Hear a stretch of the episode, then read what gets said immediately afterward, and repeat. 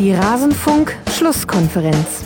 Im Moment ist es, ja, was die Ergebnisse vor allen Dingen betrifft, äh, eine sehr herausfordernde Situation für uns. Aber wir haben jede Woche die Möglichkeit, daran zu arbeiten, im Training gut zu arbeiten, uns zu unterstützen, zusammenzustehen und dann äh, mit einem Sieg die Dinge wieder für uns äh, in die richtige Richtung zu lenken. Und das muss man ähm, äh, sich vorstellen können und dann auch natürlich daran glauben können. Alles zum letzten Bundesligaspieltag. Marco Rose von Borussia Mönchengladbach sagt, man müsse sich nur den nächsten Sieg vorstellen bzw. daran glauben können.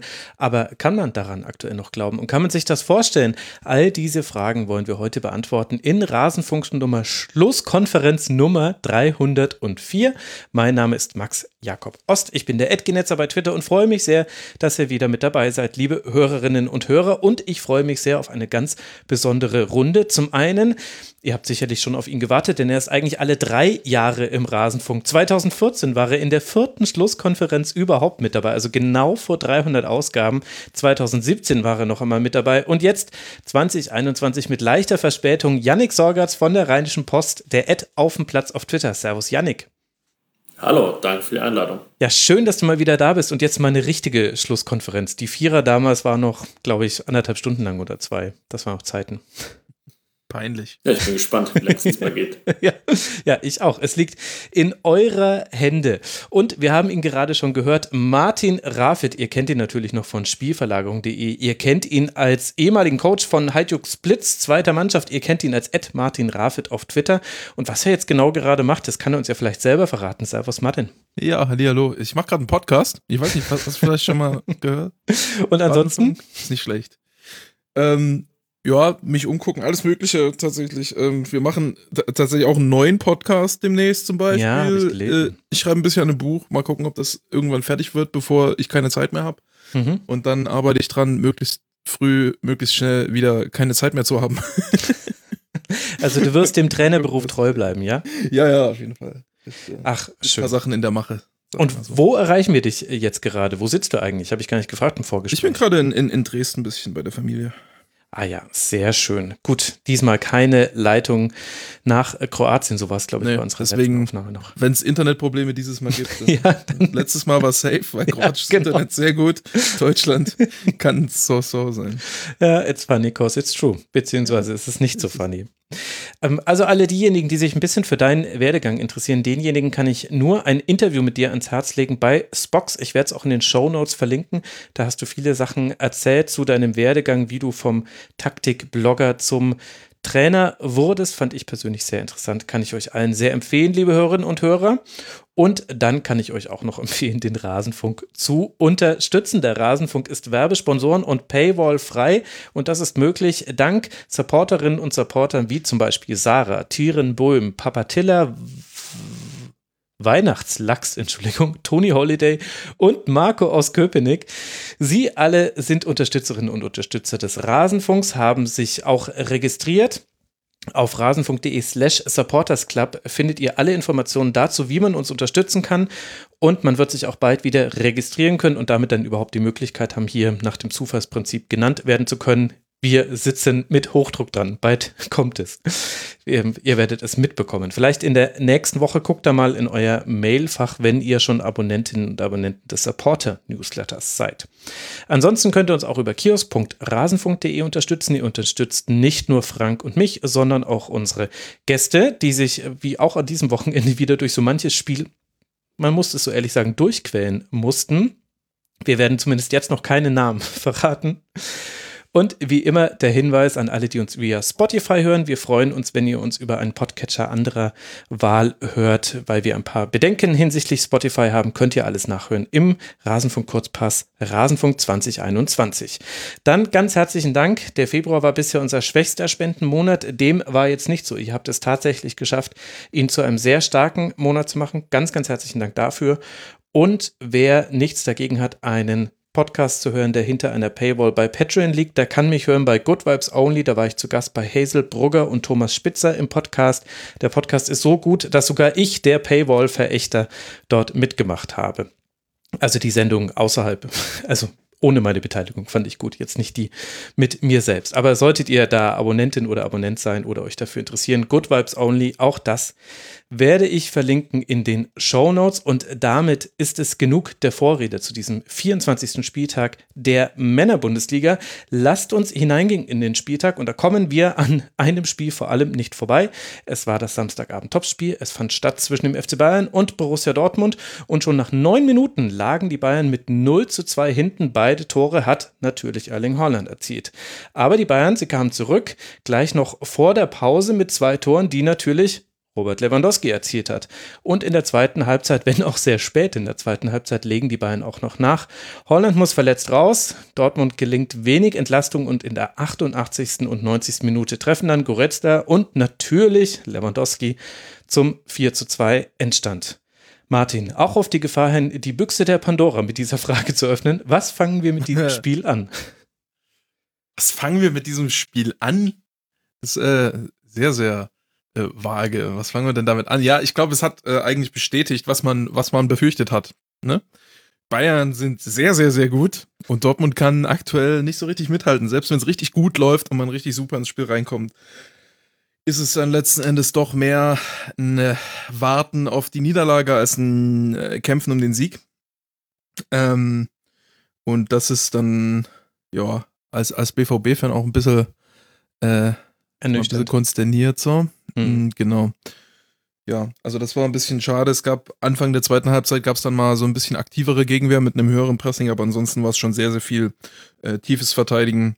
5-4-1 ganz tief am Anfang, dann zwischendurch mal kurz 4-5-1, hat auch nicht so viel geändert, dann wieder 5-4-1. Und dann sieht man halt, was äh, Bayern einfach für eine, für eine wirklich fantastische Mannschaft ist. Äh, Zurzeit auch wieder und ja jetzt schon seit einer ganzen Weile, wie gut die so einen tiefstehenden, kompakten Gegner einfach äh, ohne Pause bespielen, wie die jedes Mal, sobald der Ball weg ist, äh, auf, in voller Intensität wieder nachjagen, wie sie jede Situation, wo sie irgendwie im Ball gewinnen können, auch nutzen wollen, um den Ball zu gewinnen und sofort und so hoch wie möglich mit einer Wahnsinnskompaktheit, mit einer Aggressivität von allen Positionen und dann offensiv mit einer, äh, wenn sie den Ball haben, mit einer Wahnsinnsfrequenz in puncto Bewegungen in den Strafraum rein, um den Strafraum herum, schnelle Ballzirkulation, kaum schlechte Entscheidungen, individuelles Potenzial mit, mit Dribblings und, und anspruchsvollen Pässen von fast allen Positionen. Das ist schon, ist schon richtig, richtig gut und umso, umso enttäuschender fand ich es persönlich ein bisschen, dass Dortmund dann das so, so lange so tief verteidigt hat. Mhm. Ähm, weil, also ich persönlich erwarte nicht, dass man Bayern tief verteidigen kann. Das versuchen ja permanent viele Mannschaften und es gelingt halt wirklich sehr, sehr selten. Ähm, Bayern ist halt einfach sehr, sehr gut darin, auch gegen den tiefständigen Gegner Chancen zu erzeugen und äh, deswegen erscheint es schon eher sinnvoller, da versuchen dann zumindest selber auch ein paar Spielanteile zu bekommen. Und das ist dann Dortmund halt gar nicht gelungen. Neben der tiefen Verteidigung kam dann auch noch hinzu, dass ich glaube auch durch den 2-0, durch die 2-0-Führung teilweise, aber dann auch später, dass das Umschaltverhalten nach vorne wahnsinnig zögerlich war. Man hatte in jeder Situation das Gefühl, dass, dass sie mehr, den, mehr Angst haben, den Ball direkt wieder zu verlieren, als dass sie das als Gelegenheit sehen, äh, mal in den Konterangriff reinzukommen. Ganz häufig hat dann einer der äh, vier, fünf Leute, die da im Mittelfeld irgendwie positioniert sind, den Ball am Fuß und alle anderen bleiben einfach in ihrer Defensivposition, kommt gar keine Bewegung überhaupt erstmal nach vorne ins Rollen. Und dann ist es äh, für Bayern auch ein bisschen einfacher, noch den eigenen Spiel, Stiefel durchzuspielen, weil dass sie ab und zu mal für Konter anfällig sind, das ist bekannt so. Und wenn man es dann nicht mal so richtig versucht, äh, dann, dann spielt man ihr noch ein bisschen mehr in die Karten. Ja. So war das trotz des hervorragenden Starts. Was ist ja, Yannick, so ein bisschen für den neutralen Beobachter und die neutrale Beobachterin bitter macht, weil man eben bei dem Start gesehen hat, wie gut das funktionieren kann, wenn Dortmund hoch anläuft und weil man eigentlich auch relativ gut das Konzept sehen konnte, mit dem man Bayern halt ja auch schon häufiger in dieser Saison überraschen konnte. Mit eben Verlagerungen, dann hast du sehr viel Platz auf dem Flügel, auf dem der Ball vorher nicht war. Und das hat ja sehr gut geklappt. Warum glaubst du, konnte Dortmund das nicht mal mehr wieder in Phasen so hochspielen? Also es gab vielleicht Anfang der zweiten Halbzeit noch eine, aber selbst die fand ich ehrlich gesagt nicht so konsequent rausgepresst, wie es ganz am Anfang des Spiels war. Ja, ich war auch sehr überrascht, wie defensiv man das angegangen ist. Martin hat gerade gesagt, dass man irgendwie so ein bisschen auf die Niederlage dann gewartet hat. Ähm, hatte das Gefühl, es lag auch ein bisschen am Personal, dass dann Sancho, Guerrero, Bellingham vielleicht eher Spieler sind, die das, was wir da jetzt vermisst haben, verkörpern können. Ähm, ja, ansonsten glaube ich, ist es vielleicht manchmal auch gar nicht so förderlich, äh, so früh dann so eine, so eine 2-0-Führung zu haben, weil sie eben irgendwie dazu verleitet, eben es auf die andere Art und Weise zu probieren. Ähm, oder dass das Ding dann, also nach wie vielen Minuten, nach neun oder sieben mhm. stand 2-0 über die Zeit bringen, würde ich jetzt nicht sagen. Ähm, ja, aber dass man schon irgendwie, ja, dass so eine Führung auch etwas zu früh kommen kann und dann eben gerade wenn äh, wichtige Leute wie die, die ich gerade genannt habe, fehlen, ähm, dass man dann irgendwie auf eine alternative Art und Weise probiert, damit durchzukommen, weil man ja gerade auch in München dieses Gefühl jetzt auch länger nicht hatte. Ähm, da lief es ja von Beginn an in der Regel deutlicher. Ja, aber in, in der Deutlichkeit ähm, und in der defensiven Ausrichtung hat mich das dann auch überrascht. Welche Rolle würdest du denn sagen, Martin, spielt denn, dass äh, Dortmund da nicht mit seiner besten Mannschaft antreten konnte, während sich bei den Bayern ja so langsam wieder sortiert? Also ja, Süle würde man jetzt vielleicht nicht als erste Wahl auf dem Rechtsverteidiger sehen, aber davon abgesehen und mit einberechnet, äh, dass er das gar nicht so schlecht gemacht hat, mit einigen interessanten Dribblings, die über ein, ein ja. besonderer Bewegungsablauf. Bester Dribbler auf dem Platz. ja, auch das war spektakulär. Erfolgreicher, als man denkt. Genau, er hat äh, drei Dribblings gewonnen, gemeinsam mit Kingsley Coman die meisten aller Spieler und Emre Can hat auch drei auf äh, dem Feld. Also hängt das jetzt quasi am Personal von Dortmund, dass man dann auch sagen kann, naja gut, dann auf Dauer drückt sich das in den 1 gegen 1 Duellen auch vor allem auf dem Flügel dann häufig genug aus und so ein bisschen prototypisch war ja vielleicht der Anschlusstreffer des 1 zu 2, wo Sané, wo Schulz erst äh, Sané, also sich fallen lässt, um, um, um eine schnelle Bewegung von Sané zu antizipieren, glaube ich, und dann aber zu hüftsteif ist, um mit ihm mitzugehen. Ja, das kann dir halt gegen so einen Spieler auch passieren, wenn du Nico Schulz bist. Ja, genau. Ja, das, das wäre konkret eine Situation gewesen, da hat Guerrero wahrscheinlich die, die passendere Athletik dafür, weil Schulz mhm. ist eher so ein, äh, so ein Langstreckenläufer in, in der Hinsicht, ne? macht, macht äh, sehr viele lange Sprints, hat er auch beim, beim Tor davor, beim Dortmunder Tor überläuft der Sané dann umgekehrt, ne? auf die lange Strecke. Aber dann im, äh, in, in so ganz kurzen Räumen mit Antritten stehen bleiben, dass Guerrero halt extrem flink, vielleicht hätte das besser verteidigt. Ähm, ja, ich weiß nicht, ob das. Also, das ist auf jeden Fall ein Faktor, wenn es darum geht, erstens sich aus dem Dortmunder Pressing rauszuspielen. Dafür ist es ein riesiger Faktor. Äh, Guerrero ist ein absoluter Schlüsselspieler für Dortmund, wenn es darum geht, gegnerische, die gegnerische erste Pressingwelle zu überwinden. Ist da wahnsinnig gut drin. Wird immer, ist relativ schwer zuzustellen in der Ecke des Feldes, kann, wenn er dort zugestellt wird, auch in die Mitte kommen. Also ist sehr schwer zu verhindern und kann sich aus fast jeder Drucksituation sehr gut lösen. Ähm, also in der Hinsicht ist es ein großer Nachteil. Und dann für die weitere Fortsetzung der Angriffe und das Ausspielen der Angriffe ist natürlich das Fehlen von Sané auch ein, äh, Sané, von Sancho mhm. ähm, auch ein großer, äh, auch ein großer Faktor. Ähm, deshalb ist es natürlich, vor allem in puncto Entlastung, ist es, ist es sehr wichtig, ähm, dass die beiden gefehlt haben. Ähm, für, den Defen für die defensive Herangehensweise glaube ich eher nicht. Also ähm, Torgan Hazard dann, dann äh, eher ein Spieler, der, der viel abreißt nach hinten und, und Schulz ja auch einer, der die Wege machen kann, auch ins Pressing nach vorne und so. Das ist, glaube ich, ähm, da, da kein so entscheidender Faktor gewesen. Das, das hätte man trotzdem dann, glaube ich, anders verteidigen können. Und ähm, glaube, defensiv hat man dadurch jetzt nichts weiter verloren. Das ist ja eh, tendenziell ist der Dis Diskussionspunkt ja eher, dass Guerrero und Sancho defensiv äh, potenziell vielleicht Risiken sind. So, da könnte man sogar mh, hm, argumentieren, dass das defensiv hätte helfen können. Aber ja, hat's, hat's dann zumindest nicht sichtbar. Ich glaube, das, was auch so ein bisschen die Ernüchterung bei vielen in die Analyse mit reingebracht hat, also neben großer Aufregung rund um das Foul von äh, Leroy Sané an Emre Can, nee, war nicht, war nicht Sané, ähm, aber vor, vor dem äh, 3 zu 2 dann letztlich, was dann Goretzka macht, Sané. doch war Sané, ne? Ja. Äh, Glaube ich, ist, dass Bayern zwar viele Dinge gut gemacht hat und man jetzt bei 27 zu 4 Schüssen und der Qualität der Chancen jetzt auch nicht sagen kann, das war jetzt ein unverdienter Sieg, das ist es nicht.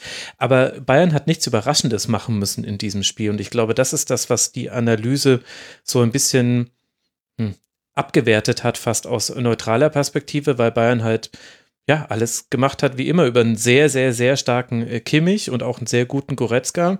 Aber trotzdem, die Verlagerung war erstmal auf den Flügel. Im 1 gegen 1 Duell haben die sich dann in fünf von zehn Fällen durchgesetzt, vielleicht sogar sechs von zehn Fällen gegen ihren Gegenspieler.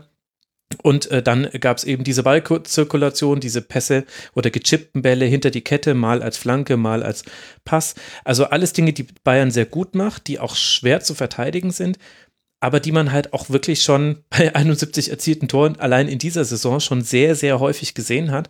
Und dann ist es fast ein bisschen, ja, doch ernüchternd zu sehen, dass eben auch eine Mannschaft wie Dortmund, wenn auch personell geschwächt, da keine Gegenmittel gegen hat über die Dauer von 90 Minuten fand ich. Muss man natürlich fairerweise dazu sagen, dass Bayern, auch wenn man sie hochpresst, sind sie ja auch saugut. Also es gibt ja, es gibt ja nicht die Defensivstrategie gegen Bayern, wo man sagen kann, oh, wenn man das so macht, dann werden sie keine Chance haben. Ich glaube, die haben schon für fast alles gute Lösungen.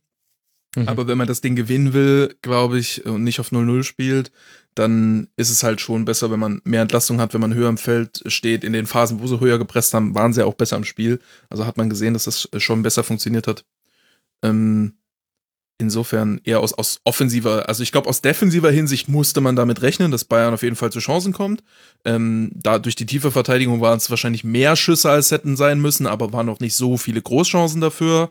Ne, das ist ja immer, wenn man so einen ganz tiefen Block hat, ist es für, kommt der Gegner normalerweise zu vielen Situationen um Strafraum, wo dann auch mal ein Abschluss dabei ist, aber tendenziell zu weniger großen Chancen dass es am Ende vier Gegentore waren, ist dann vielleicht auch so, so, ein, so ein Ticken glücklich mit einem eher unnötigen Elfmeter und dann noch mit einem, mit einem Distanzschuss, nachdem das, das Spiel schon rum ist, quasi der noch. Mhm. War der abgefälscht? Nee, war glaube ich nicht. Nee, Aber, ja, und äh, also ich, ich glaube, rein defensiv, also das, dass, dass Bayern defensiv zu, äh, dass Bayern offensiv zu dem Output kommt, den sie hatten, das würde ich Dortmund da gar nicht so vorwerfen sondern eher, dass Dortmund dann halt ähm, mindestens mal 70 Minuten lang äh, quasi gar keinen Output hatte. So, das ist die, das ist die größere Problematik, würde ich sagen.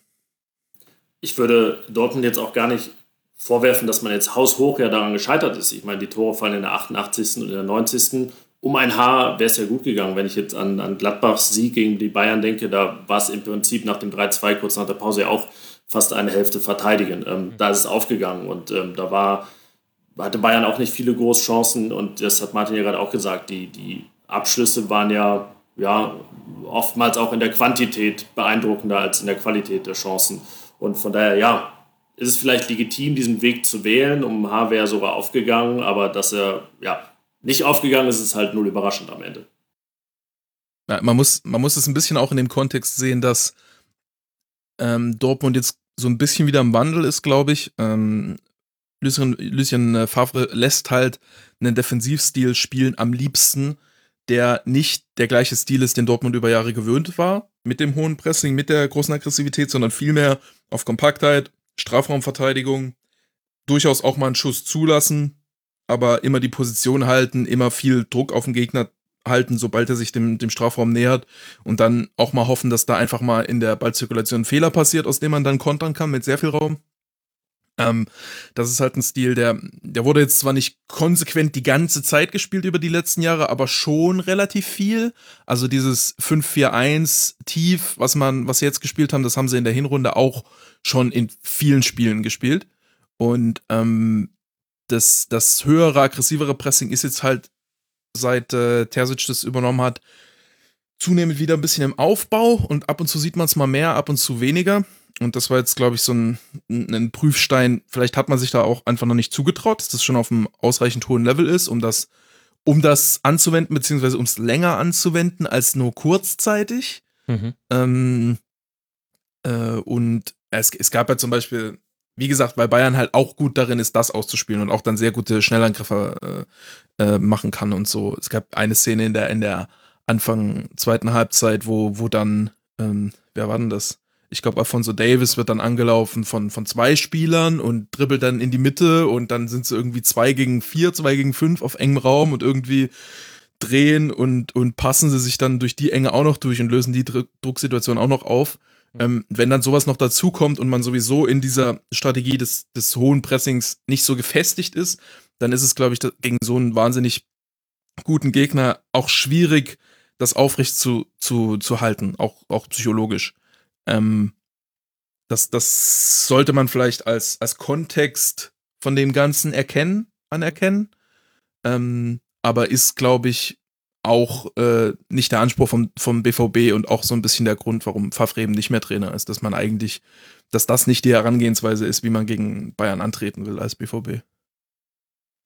Also da hat man noch ein bisschen Favre auch im BVB gesehen. Es kann ja auch gar nicht anders äh, sein. So lange ist ja Edin Terzic jetzt noch nicht da in Amt und Würden. Und auf der anderen Seite haben wir Yannick einen FC Bayern gesehen, wo man sich zwar schon irgendwie an alles gewöhnt hat. Also wir haben uns schon daran gewöhnt, dass Lewandowski unglaublich viele Tore macht und vielleicht sogar diesen 40-Tore-Rekord, den ich hier immer nur als Gag zitiert habe im Rasenfunk. Auf einmal fällt der vielleicht wirklich. Jetzt haben sie 71 Tore nach 24 Spielen.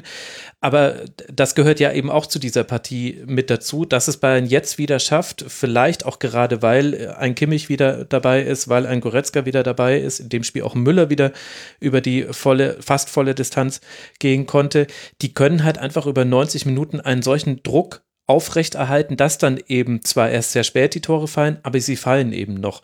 Und wir alle würdigen das vielleicht halt auch einfach deshalb nicht mehr, weil wir es gefühlt die ganze Zeit schon sehen und es sich nicht verändert.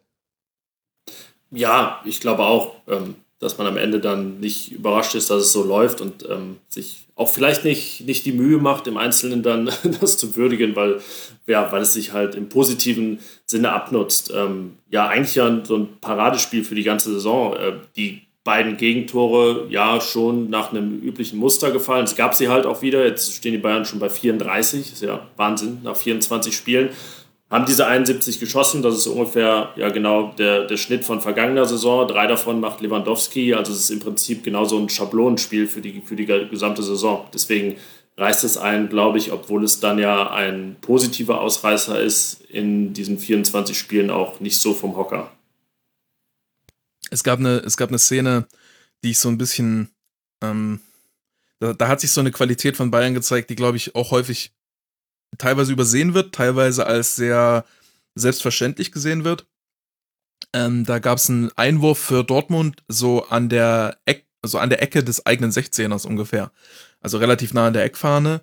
Und ähm, Bayern sofort formiert, um den Ball sofort zurückzugewinnen und es kam sofort nach, nach ein, der Ball geht ins Aus und es kommt sofort Coaching von Kimmich, der Coman zurechtrückt und ihm sagt, wen er nehmen soll und der dann noch Lewandowski dazu ruft. Also sofort von hinten Coaching, nimm den, nimm den, zack mhm. und alle komplett aggressiv auf diesen Einwurf drauf habe dann die letzten Spiele noch mal ein bisschen drauf geachtet, wie das dann bei anderen Mannschaften aussieht. Und das sind ja Mannschaften, die sich teilweise über den Kampf definieren und, und jeden Zweikampf annehmen wollen und, und sich gegen den Abstieg stemmen und so. Und niemand, niemand verteidigt Einwürfe so. Niemand verteidigt die so. Und Bayern hat sofort den Ball zurückgewonnen. So. Und hat das halt, steht halt wirklich mit sechs, sieben Leuten quasi an der gegnerischen Eckfahne. Das ist schon, das ist schon krass. Und sich dagegen zu, zu stemmen, das ist, auf jeden Fall, auf jeden Fall nicht einfach. So, das darf man nicht, ähm, darf man, glaube ich, nicht kleinreden. Also die, die Bayern-Mannschaft, wie die jetzt funktioniert, seit einem Jahr oder anderthalb Jahren, ist schon, ähm, ist schon was Besonderes so. Mhm. Und ich finde auch eben genau in dem Effekt, wenn man versuchen will, irgendwas Gutes an Geisterspielen herauszuziehen, dann, dass man eben solche Kommandos jetzt noch viel mehr mitbekommt. Da hat man sich jetzt inzwischen auch schon wieder dran gewohnt, aber da hörst du eben auch deutliche Unterschiede, ob eben ein Josua Kimmich auf dem Spielfeld steht oder ob du eben, ja, Köln gegen Werder zum Beispiel dir anguckst. Da, da hörst du nur die Coaches coachen. Bei Bayern hast du mit Müller, mit Kimmich, hast du zwei, die klare Ansagen machen. Interessanterweise aus der letzten Kette, Alaba Boateng, selten. Alaba hatte mal so eine Phase, wo er lauter war, jetzt wieder weniger. Kann man auch, wenn man will, etwas reininterpretieren, muss man aber vielleicht auch nicht. Aber das, das finde ich ganz interessant, das zu sehen. Und gleichzeitig auf der anderen Seite bei Dortmund hast du dann auch gemerkt, da kann man natürlich auch über die Herausnahme von Holland äh, diskutieren. Mich hat sie zumindest überrascht, als dann klar war, dass sie nicht äh, verletzungsbedingt war, sondern schonungsbedingt das, das hat mich verwundert, weil Dortmund war zum Zeitpunkt des 2 zu 2 wäre man Tabellenfünfter gewesen, hätte drei Punkte Rückstand gehabt auf die Champions League. Gut, jetzt sind es vier Punkte. Aber irgendwie dann Tickets zu bringen und nicht den schnellen Mokoko, da habe ich manche Dinge nicht verstanden und ich finde, man hat auch auf dem Feld gehört, dass die BVB-Spieler gemerkt haben, hier gerät was ins Wanken und wir, die hatten alle mehr irgendwie damit zu tun, äh, Kraft zu sammeln, immer wenn der Ball mal kurz im Aus war, als äh, sich gegenseitig noch zu coachen. Ja, dass, äh, dass, dass eher Tigges kam, wird einfach äh, den Grund gehabt haben, äh, einen Zielspieler für lange Bälle zu haben. Ne? Das ist, glaube ich, jetzt gerade seine Hauptqualität, die er mit reinbringt. Und ähm, spielerisch hat man sich nicht mehr von hinten gelöst. Da wollte man wenigstens das Outlet haben, dass man da mal den Ball vorne äh, hoch reinbringen kann. Also da, das finde ich noch okay als, als Entscheidung. Aber Ja. muss man natürlich dann auch ein bisschen im, im, mit in den Kontext einbeziehen, wenn man, wenn man die beiden Mannschaften vergleicht, dass halt der BVB quasi einen Spieler aus der zweiten Mannschaft einwechselt, der irgendwie äh, 50 Profiminuten hat ähm, und Bayern dann irgendwie Gnabry oder so. Ja. Ja, und nach der Verletzung von Jerome Boateng, Javi Martinez statt Hernandez, da, tja, da hätte man gern in den Kopf von Hassan Salihamidzic hineingeguckt bei diesem Wechsel, aber es ist ja alles gut gegangen. Die Bayern haben damit die Tabellenführung verteidigt an diesem 24. Spieltag, zwei Punkte Vorsprung vor Raber Leipzig. Die nächsten Gegner sind auswärts Werder Bremen und dann zu Hause Lazio Rom und der VfB Stuttgart. Für Dortmund die, wie ich habe es gerade schon angesprochen, vier Punkte in beide Richtungen haben. Vier Punkte Vorsprung auf den ersten nicht internationalen Platz und vier Punkte Rückstand auf den Champions League Platz. Für die Dortmunder geht es jetzt weiter zu Hause gegen Sevilla und dann zu Hause gegen Hertha BSC. Das sind die nächsten beiden Gegner der Dortmunder. Und damit, Ich wollte mich noch, Ja. ich wollte mich noch über den Schiedsrichter ärgern. ja, stimmt, Nee, du nicht- hattest einen nicht- Rant angekündigt. Ja, ja. Ne, Nicht, nicht direkt über den Schiedsrichter. Also ich habe mich auch in der Situation äh, einfach in meiner Funktion als BVB-Fan drüber aufgeregt, dass das nicht gepfiffen wird und dann fällt natürlich das Tor. Aber ähm, es geht mir gar nicht so sehr um die konkrete Situation, sondern eher um, ähm, weil das ein generelles Thema von mir ist, was sich dann nur mal wieder bestätigt hat zum x-ten Mal, dass ich finde, dass ähm, äh, völlig falsch umgegangen wird im Fußball mit äh, Fouls von hinten. Vor allem, wenn ein Spieler läuft nach vorne mit dem Ball. Weil, wenn mein Gegenspieler den Ball hat und ich bin hinter ihm und er läuft vor mir weg und ich laufe von hinten in ihn rein, dann habe ich 0% Chance, den Ball zu kriegen. Es ist, es ist unmöglich, den Ball zu bekommen. Das heißt, wenn ich das mache, dann äh, ist, ist quasi die einzige Funktion davon, ist, dass er vielleicht umfällt. Und für denjenigen mit dem Ball ist es maximal schwer zu verhindern. Der kann eigentlich nichts machen, weil er sieht es nicht. Äh, er, er, er, er kann, du kannst, wenn du nach vorne läufst, kannst du nicht irgendwie von, von Kraft, also du kannst dich nicht dagegen stemmen, wie wenn du, also wenn du als Stürmer angegriffen wirst im Stehen und du schirmst den Ball ab, dann kannst du dich einen Gegenspieler reinstellen. Aber wenn du vor dem Gegenspieler wegläufst, dann geht das ja nicht, weil du machst ja Impuls in die andere Richtung. Äh, und, und dann führt es halt da häufig dazu, dass du, ähm, dass der, dass der Spieler mit dem Ball irgendwie an den Beinen getroffen wird, in der Laufbewegung getroffen wird, an der Hüfte getroffen wird, sodass er die Balance verliert und äh, oder den Bewegungsablauf, der Bewegungsablauf gestört ist und der Spieler so relativ unspektakulär hinfällt. So anders, als wenn er irgendwie von der Seite abgeräumt wird oder so. Und dadurch, dass man, wenn man so von hinten, wenn der Gegner von hinten in einen reinläuft, dadurch, dass man so relativ unspektakulär fällt, wird einfach nur anhand des optischen Eindrucks, dass es nicht aussieht wie ein krasses Foul, wird, äh, en, wird häufig entschieden, dass es kein Foul ist, weil es nicht schlimm aussieht. Aber es ist eigentlich eine Aktion, die nur ein Foul sein kann, weil es keine Balleroberung sein kann. Und das regt mich tierisch auf. Das passiert ganz oft, auch im Strafraum, auch Stürmern. Und hat man dann in der Diskussion um die Szene auch nochmal gesehen. Für mich ist es hundertprozentig ein Foul, weil Sané keine Chance auf den Ball hat. Ähm, und äh, Chan hat keine Chance, äh, seinen Körper irgendwie reinzustellen oder das irgendwie zu verhindern, dass er da gefällt wird. Und Chan fällt hin, äh, ohne Chance, sich zu wehren. Und dann soll es kein Foul sein. Warum nicht? So. Das, das verstehe ich nicht, warum das so ist. Und ich glaube, das ist ähm, ein bisschen Fehler am Fußball. Wenn man wenn man es vergleicht mit, es gibt diese Weisheit, wenn man aufs Tor zuläuft und hinter einem äh, kommt der Verteidiger angesprintet, man soll immer vorm Verteidiger kreuzen. Weil wenn der Verteidiger dann versucht, vor einen zu kommen, weil das müsste es ja eigentlich sein, wenn du hinter dem Gegenspieler kommst, du versuchst erstmal vor ihn zu kommen und dann den Ball äh, zu bekommen als Verteidiger. Und wenn er das dann versucht und man vor ihm kreuzt, dann wird man von der Seite abgeräumt und das ist jedes Mal faul und wahrscheinlich eine rote Karte. So. Und äh, es ist absurd, wenn man sich überlegt, dass wenn man vor dem Gegenspieler kreuzt, also quasi das Foul in Kauf nimmt und das Foul sucht, dann kriegt man immer ein Foul. Wenn man das nicht macht und der Gegenspieler gar nicht versucht, an den Ball zu kommen, wenn der Verteidiger nicht versucht, an den Ball zu kommen, sondern er, der Verteidiger, das Foul in Kauf nimmt, dann ist es häufig kein Foul. Das ist total skurril. Und äh, äh, das, ich, ich möchte einmal kurz Lobby für, dafür Ja, dafür machen, dass, dass das mehr Leute so sehen, dass das vielleicht ein bisschen ein, ein Talking Point wird, äh, weil es unmöglich ist für mich, dass das äh, erstens überhaupt so gepfiffen wird, regelmäßig, und zweitens, dass auch niemanden kümmert. Ja, ja gut, in diesem Fall hat es natürlich viele Leute gekümmert. Also ich glaube, es gab wahrscheinlich kaum eine Spielbesprechung, die es so gemacht hat wie wir, dass wir jetzt erst über alles andere gesprochen haben und ganz am Schluss meldet sich noch jemand, äh, Entschuldigung, darf ich noch mal kurz fünf Minuten drüber abhaten, wie das hier generell gepfiffen wird. Möchte, Ab möchte dazu sagen, dass ich mich, mich generell ungern zu, zu Schiedsrichterentscheidungen äh, äußere und so. Und auch, wenn man sich die Schüsse anguckt, ist es ein Stück weit albern, die BVB-Niederlage auf diese Szene zu, äh, zu schieben. So. Hat ja auch nicht direkt zu einem Tor geführt aber ist halt einfach symptomatisch für was, was, was schief läuft. Für mich. So. Ja, das stimmt. Auf der anderen Seite brauchen natürlich die Spieler schon auch die Möglichkeit, man sagt immer, die Hüfte reinzustellen. Das ist jetzt in der Sané-Szene ist dafür, glaube ich, nicht das perfekte Beispiel, weil sie eben noch klarer von hinten war. Aber andererseits so dem Spieler ein bisschen ein mitgeben, dass der vielleicht in seinem Rhythmus nicht voll durchziehen kann. Also in der Szene bin ich auch eher Team Foul. Ich weiß nicht, wie es Yannick sieht. Ja, ich finde gerade in Zeiten, in denen wir dauernd diese, diese Elfmeterpfiffe jetzt haben, wo die Begründung ist, es gab einen Kontakt, ne? mhm. ne? also wo wirklich so mikroskopisch dieser Kontakt gesucht wird, ja, es ist schon, also ich meine, die Szene lässt sich ja eigentlich recht äh, schnell zur Zufriedenheit aller diskutieren.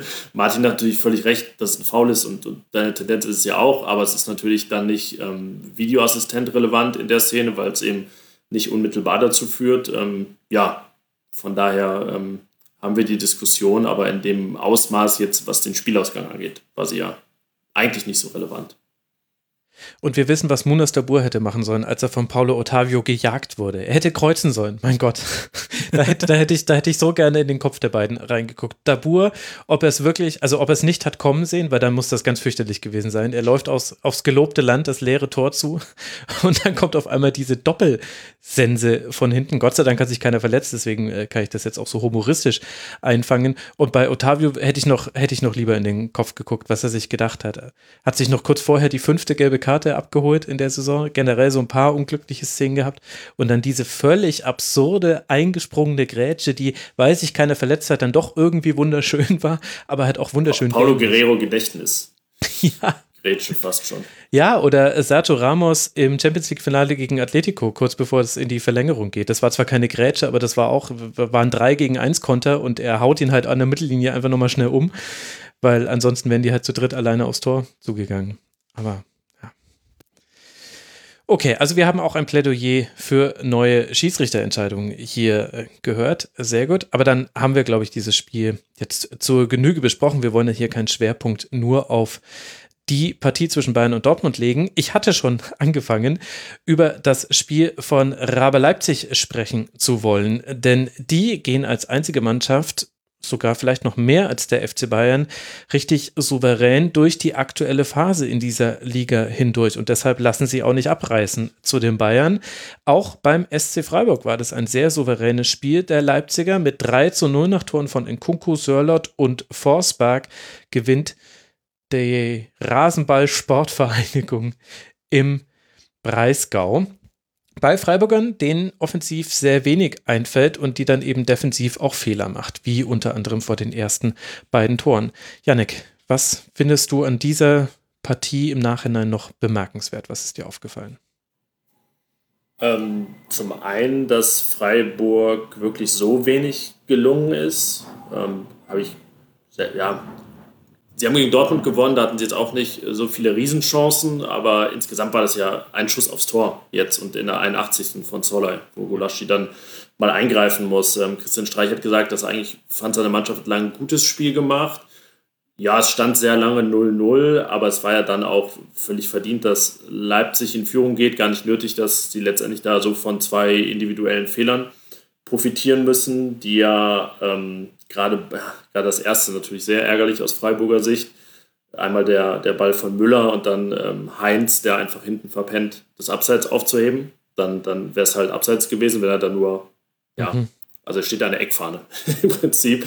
Äh, aber es passiert irgendwie doch immer häufiger, dass, dass da so ein, so ein totaler Tiefschlaf in so einer Situation ist. Ähm, ja, aber ich finde es bei Leipzig. War halt kann ich kurz reingrätschen? Ja. Das kam ja dadurch, dass es eine Aufbausituation ist. Er war ja noch, er hatte sich ja noch freigelaufen in dem Moment für einen möglichen äh, Querpass. Ähm, deshalb, deshalb kommt das. Ich, ja, ich finde es okay. übrigens, ich, ich finde es immer wenn das Gleiche passiert, so eine, so eine Balleroberung sau hoch und irgendwie mit dem ersten Kontakt vielleicht auch ein Pass oder so.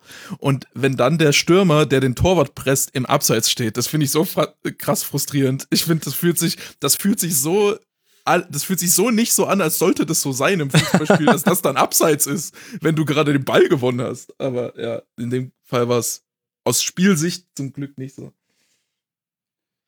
Ähm, ja, aber insgesamt natürlich alles völlig verdient für Leipzig. Und ich finde es gerade in diesen, also ich habe es ja letzte Woche intensiv beobachtet, als sie gegen Gladbach gespielt haben. Da haben sie ja auch unbeeindruckt vom 0-2 Rückstand das einfach durchgezogen, ihren Stiefel. Und so war es jetzt in Freiburg auch. Deswegen einfach ganz souverän. Ähm, dann noch das dritte Tor am Ende gemacht.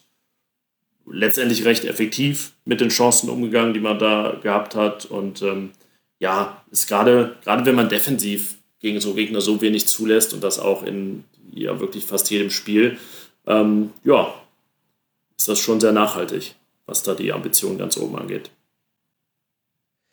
Also du hast schon die Torschüsse zitiert. Laut FB-Ref, die hier ihre Start von Statsbond haben, hatte Freiburg einen Expected Goals Wert von 0,2. Laut äh, Between the Post war es sogar nur 0,08. Da streiten sich die Gelehrtinnen und Gelehrten drüber. Es war auf jeden Fall nicht sehr viel. Und auf der anderen Seite sieht man, Martin, das ist jetzt auch keine komplett neue Nachricht, aber hat man vielleicht beim 3 zu 0 so besonders deutlich nochmal vor Augen geführt. Das war ein Treffer, der, glaube ich, nach 22 Stationen gefallen ist. Leipzig kann jetzt Ballbesitzfußball. Ja, wobei ich tatsächlich in dem Spiel jetzt hat mich das Pressing mehr begeistert als das Ballbesitzspiel. Mm, das ist ja das alte Steckenpferd von Nagelsmann, das Ballbesitzspiel. Ich fand ihn im Pressing teilweise ein bisschen zu, also hat immer, hat immer mit relativ viel Absicherung gespielt. Ist, äh, die Mannschaften neigten häufig dazu, relativ flach zu werden und in der horizontalen sehr gestreckt, so ein bisschen unkompakt hatte, glaube ich, so was Defensivstatistiken anging, in den letzten Jahren nie so wahnsinnig gute. Ich bin mir nicht hundertprozentig sicher, aber ich glaube. Und ähm, diese Saison ähm, jetzt die defensivstärkste Mannschaft der Liga, glaube ich, ne? Mhm. Also was die genau. ankassierten Tore an, anging. Und gleichzeitig, ähm, oder wahrscheinlich auch deshalb, ist es wahrscheinlich so, dass sie sind halt aggressiver im Pressing. So, ich habe das ähm, ich habe die ersten fünf Minuten des Spiels gesehen, Freiburg-Leipzig, und, und, und habe über genau den Punkt nachgedacht. Deswegen ähm, war es dann äh, für, für mich dann cool, dass, dass die beiden Tore aus so einer Kampel Balleroberung, äh, beide Male erobert, erobert Kampel den Ball im, im Rausrücken, sehr aggressiv.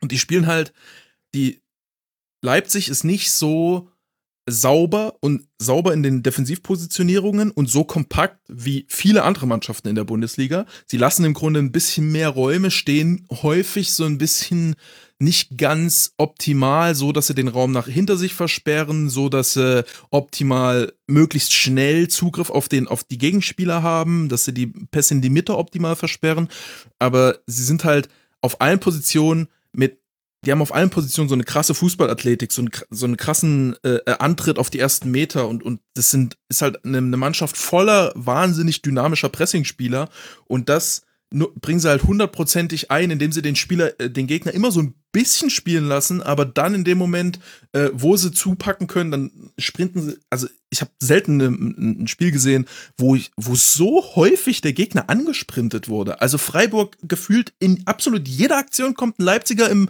im, im Kurzsprint rausgeschossen. Das ist unglaublich gewesen. Und ähm, das ist schon, das ist schon eine Wahnsinnsqualität. Es ist so ekelhaft zu spielen. Freiburg ist ja durchaus eine gute Mannschaft. Man hat auch gesehen, die haben einen, die haben einen von die haben einen Plan, wie sie es machen wollen und haben durchaus auch mal da hier und da einen freien Spieler. Aber äh, einfach die, diese unglaubliche äh, äh, athletische Intensität, die, die Leipzig da reinbringt, ähm, und, und dann auch die Laufbereitschaft und Organisation, äh, sich dann zurückzuziehen, wenn sie mal überspielt werden und ähm, dass dann der zweite Spieler noch in, äh, in Zweikampf dazukommt und so weiter und so fort. Ähm, das ist schon, das ist schon sehr beeindruckend. Ich ich hatte wirklich, ich hatte von der ersten Minute an den, den Eindruck, dass Freiburg einfach gar keine Chance hat, das Spiel zu gewinnen. So, obwohl sie gefühlt ganz gut aufgestellt waren und ja eigentlich so eine Mannschaft sind, die, wo man fast immer damit rechnet, dass sie eine Chance haben, noch Punkte mitzunehmen. Aber in dem Spiel wirkt es für mich von der ersten Minute, dass sie einfach ähm, richtig, richtig kaputt gearbeitet werden, auch von, von Leipzig. Und dann kommt das Ballbesitzspiel dazu. Ähm, da bin ich zurzeit gar nicht so hundertprozentig begeistert davon. So wahnsinnig viele Tore haben sie, glaube ich, auch nicht geschossen. Ich finde, sie haben häufig Spiele, wo sie erstmal in der Startphase des, des Spielaufbaus ähm, keine Tiefe haben. Sie haben so, so einen extrem Fokus auf quasi die gegnerische Sechserlinie. Also häufig ist es so, dass sie drei Spieler um die zwei Sechser des Gegners drumherum formiert haben ja. und dann teilweise so nur ein Spieler in der letzten Linie, also jetzt gegen Freiburg gab es sogar Situationen, da war, da stand einfach Freiburgs Viererkette stand da und es war kein einziger Gegner da. so, weil sie einmal, die Viererkette wird einmal hinten reingedrückt von den Stürmern, dann fallen die Stürmer zurück und die Verteidiger können nicht einfach ins Mittelfeld nachschieben. So, das ist, es ist sehr ekelhaft zu spielen, aber erlaubt einem erstmal keine Chancen, so direkt zum Torerfolg zu kommen. Sondern es ist dann häufig so, dass Leipzig erstmal ins Mittelfeld reinspielt, nochmal klatschen lässt, nochmal nach außen spielt. Dann muss der Gegner sich nach diesem Pass nach außen noch weiter zurückziehen und dann, wenn der Gegner im Strafraum ist, dann wird erst der Strafraum besetzt. Ähm, das finde ich ganz interessant. Äh, das spielt in der Konsequenz, wie das Freiburg teilweise spielt, äh, kaum jemand. Ähm, und ich bin mir noch nicht hundertprozentig sicher, wie ich das, wie ich das finde. Gegen die erste Halbzeit gegen BVB war ein ganz gutes Beispiel dafür, wo sie auf die Weise das Spiel komplett kontrolliert haben und, und BVB gar keine Spielanteile hatte, aber sind halt trotzdem nicht zu Chancen gekommen. Einfach weil der Gegner immer noch Zeit hat, sich zurückzuziehen und, und sie nicht so viele Möglichkeiten haben, den Angriff äh, direkt nach vorne durchzuspielen dann. Und ähm, ja, hat, hat Vor- und Nachteile. Was ich, was hingegen super beeindruckend ist, ist das Umschaltverhalten mittlerweile. Das ist, ähm, die, die haben teilweise in den ersten beiden Linien, Innenverteidiger und Sechser, stehen sie so offen, haben so große Abstände, äh, so Kampel alleine auf Kampel muss alleine eine ganze Linie abdecken, dann geht teilweise Kampel aus der Linie auch noch raus, so dann ist einfach vor den Innenverteidigern alles offen und wie krass die erstens in die in die Restverteidigung nachschieben mit den Innenverteidigern, das war jetzt gegen Freiburg ein paar Mal kommt einfach Klostermann als linker Innenverteidiger kommt einfach auf die 6, um diesen Raum zu schließen für die Konterabsicherung. Ähm, weiß nicht, ob ich das schon mal gesehen habe. Das hat sehr, sehr gut funktioniert, war sehr beeindruckend. Und ähm, dann aber auch das, das Zurückverteidigen dieser dritten Linie, also dieser ganzen Spieler, die so um die Sechser herum positioniert sind, wie schnell die hinter den Ball kommen und in die Zweikämpfe reinkommen, das ist super beeindruckend. Und dadurch können die, im, im Grunde hat, hat äh, Nagelsmann mehr Spieler in den Angriffen drinne, weil so viele Spieler so schnell aus den Angriffen wieder zurück in das Gegenpressing kommen. Und, und ähm, von der Grundstruktur her, zumindest wenn man die ersten beiden Linien betrachtet, spielt Leipzig eigentlich ein bisschen offensiver als die meisten Mannschaften, schaffen es trotzdem, die defensiv stärkste Mannschaft zu sein, einfach durch dieses Umschaltverhalten. Das ist, das fand ich extrem beeindruckend. Ja, weil du halt auch mit Upamecano jemanden in der letzten Reihe hast, der mit ganz, ganz wenigen Wacklern genau. Ausnahme sehr, sehr viel löscht. Also das hat man ja zum Beispiel auch im Gladbach-Spiel gesehen, wenn ich mich gerade richtig erinnere, Yannick, dass es da schon zwei, drei Situationen gab, wo er im direkten Duell ist, aber das macht er halt auch gegen schnelle Gegenspieler, löst er das einfach und deswegen kannst du dir diese Restverteidigung, die zur Not auch einfach mal nur aus ihm bestehen kann, halt auch einfach erlauben. Gladbach war, das waren nicht die Szenen, die du meintest, aber das, ähm, da hat er ja den Elfmeter verursacht, ähm, hat aber dann beispielsweise vor einem Tor, ich glaube, es war der Anschlusstreffer, dann auch im Mittelfeld da einfach gefühlt als letzter Mann so ein Do-or-Die-Zweikampf gewonnen und daraus entsteht dann das Tor. Ja, das ist schon, äh, ist dann so wie Kampel davor wie Martin gesagt hat, eigentlich auch oftmals wie so eine, so eine Ein-Mann-Linie. Ja. Und dazu kommt dann auch noch, dass die, die Jungs da hinten alle einfach keine Bälle verlieren. Ne? Durch, dieses, äh, durch diese relativ aufgerückte Struktur im Mittelfeld ähm, ist es halt, wenn du, wenn du die Bälle dann direkt in den ersten mhm. beiden Linien verlierst, dann hast du eigentlich keine Chance mehr, nochmal hinter den Ball zu äh, kommen. Aber die spielen das so konstant und so sauber, auch in unterschiedlichsten ähm, so machen immer mal kleine Rotationen, dass einer der Verteidiger sich vor, nach vorne einschaltet, dass einer der Mittelfeldspieler mal rauskippt. Ähm, viel mit andribbeln, gerade Upamecano auch viel mit andribbeln, wenn er seitlich angelaufen wird. Und in, in dieser, in der Ballzirkulation in den ersten beiden Linien verlieren die halt einfach äh, gar, quasi gar keine Bälle. So, das ist schon, ähm, das ist schon sehr gut und spielen dann auch nicht irgendwie Mitspieler dann so an, dass die direkt den Ball verlieren, sondern schaffen es häufig eine Linie so zu überspielen, dass der Gegner sich erstmal umdrehen muss. Ähm, haben dann eben dort in diesem, im, im Zehnerraum in der Mitte so viele Spieler, dass sie immer Zugriff haben. Ähm, ja, das ist schon eine, eine gute Gesamtmaschinerie. Ja, also es ist kein Zufall, dass Leipzig auf Platz 2 steht. Gerade diese Variabilität im Spielaufbau, das ist wirklich ein Riesenunterschied von Leipzig zu 16 anderen Bundesligisten, ehrlich gesagt. Also eben das, was du gesagt hast mit dem mal andribbeln, mal, dass einer vorschiebt, äh, quasi hinter die erste Presselinie des Gegners und sich da anbietet. Dann auch äh, die Variabilität eben in der vorderen Linie hast du auch angesprochen, dieses sich fallen lassen für einen, das sind da gar nicht immer Klatschpässe, die oft können die sogar dann den Ball annehmen und nochmal aufdrehen, weil sie auch äh, technisch so gut sind. Also das ist, äh, das hat man auch gegen Freiburg sehr gut gesehen, das ja eigentlich vor allem in der Anfangsphase gut stand. Was ich nicht verstehen werde, ist, wie man diese zwei, also warum man in zwei Situationen durch die Mitte aufbaut, wo man weiß, das ist jetzt nicht unbedingt das, wo Leipzig sagt, oh, das mögen wir aber gar nicht hier zu pressen, wo wir vier Leute um dich außenrum haben. Das, ich glaube, da war, da war Freiburg vielleicht auch ein bisschen zu sehr genervt von sich selbst, weil im Angriffsdrittel die Passpräzision überhaupt nicht da war.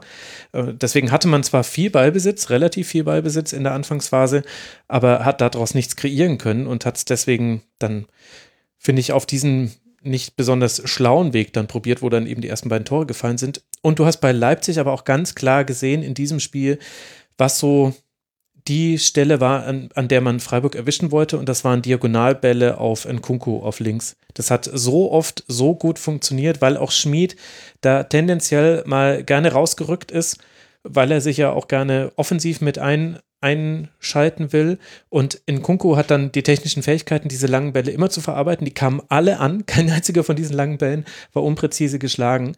Und dann muss er halt ganz Freiburg verschieben. Und das macht Freiburg super. Aber in dem Spiel gab es eben die individuellen Fehler zu viel. Dann liegst du schon 0-2 hinten. Und ich fand, dann hat es aber auch Leipzig sehr, sehr gut zu Ende gespielt noch. Ich finde, man kann Freiburg das ja auch nachsehen oder es ist ja auch nur menschlich und natürlich, dass dann diese Fehler passieren. Das ist ja auch, glaube ich, Teil des Systems und dieses permanenten Stressens, ähm, so ein Prinzip, wie es dann Man City ja letztendlich auch anwendet. Also es ist ja, ist ja kein Zufall, dass diese Fehler passieren, sondern ja aufgrund all der Dinge, die wir jetzt äh, genannt haben, auch verständlich und äh, ja, irgendwie zwangsläufig teilweise fast. Ich glaube, das war wie, was ich vor, was ich anfangs gesagt habe, dass wie, wie Leipzig die Defensive spielt, dass er, dass es quasi alles darauf ausgerichtet ist, dass sie mit kurzen Sprints in die Zweikämpfe reinkommen, äh, reinkommen und eben nicht alles total zustellen. Das macht es ja gerade so schwierig, erstens da nie reinzuspielen, zweitens da nie den Ball zu verlieren. Also im Grunde ist Leipzigs komplette Spielweise darauf ausgerichtet, dass der Gegner genau sowas macht. Und das ja, waren ja stimmt. beides keine, das waren ja beides keine Fehlpässe. Das waren ja beides Pässe, die erstens dort angekommen sind, wo sie ankommen sollten, zweitens auch bei einem Spieler angekommen sind, der erstmal in dem Moment, wo der Pass passiert, durchaus Raum hatte. Nur dann kommt halt Kampel im Vollsprint an ja. und dann ist es halt schwierig, wenn du im, im Vollsprint angelaufen wirst, 50 Mal im, im, Spiel, 50 Mal auch den Ball zu behaupten. So. Ähm, und insofern ist es schon so ein, also natürlich, wenn das ein bisschen besserer Spieler, wenn der Ball ein bisschen schärfer gespielt wird, wenn, wenn du den einfach risikolos lang schlägst, wie auch immer, ähm, dann passiert das nicht. Aber es ist schon äh, auch ein Stück weit eigentlich die logische Entscheidung in dem Moment und halt sehr gut von Leipzig gemacht, dass er auf diese, also immer wieder halt auf diese Dinger äh, spekulieren und, und den, den, die Kraft aufwenden, halt diese Fehler auch äh, äh, zu, zu forcieren, weil Kampe macht diesen Sprint ja auch nicht nur zweimal im Spiel und gewinnt zweimal den Ball, sondern der macht den Sprint ja, weiß ich nicht, zwei, 20 Mal, 30 Mal so.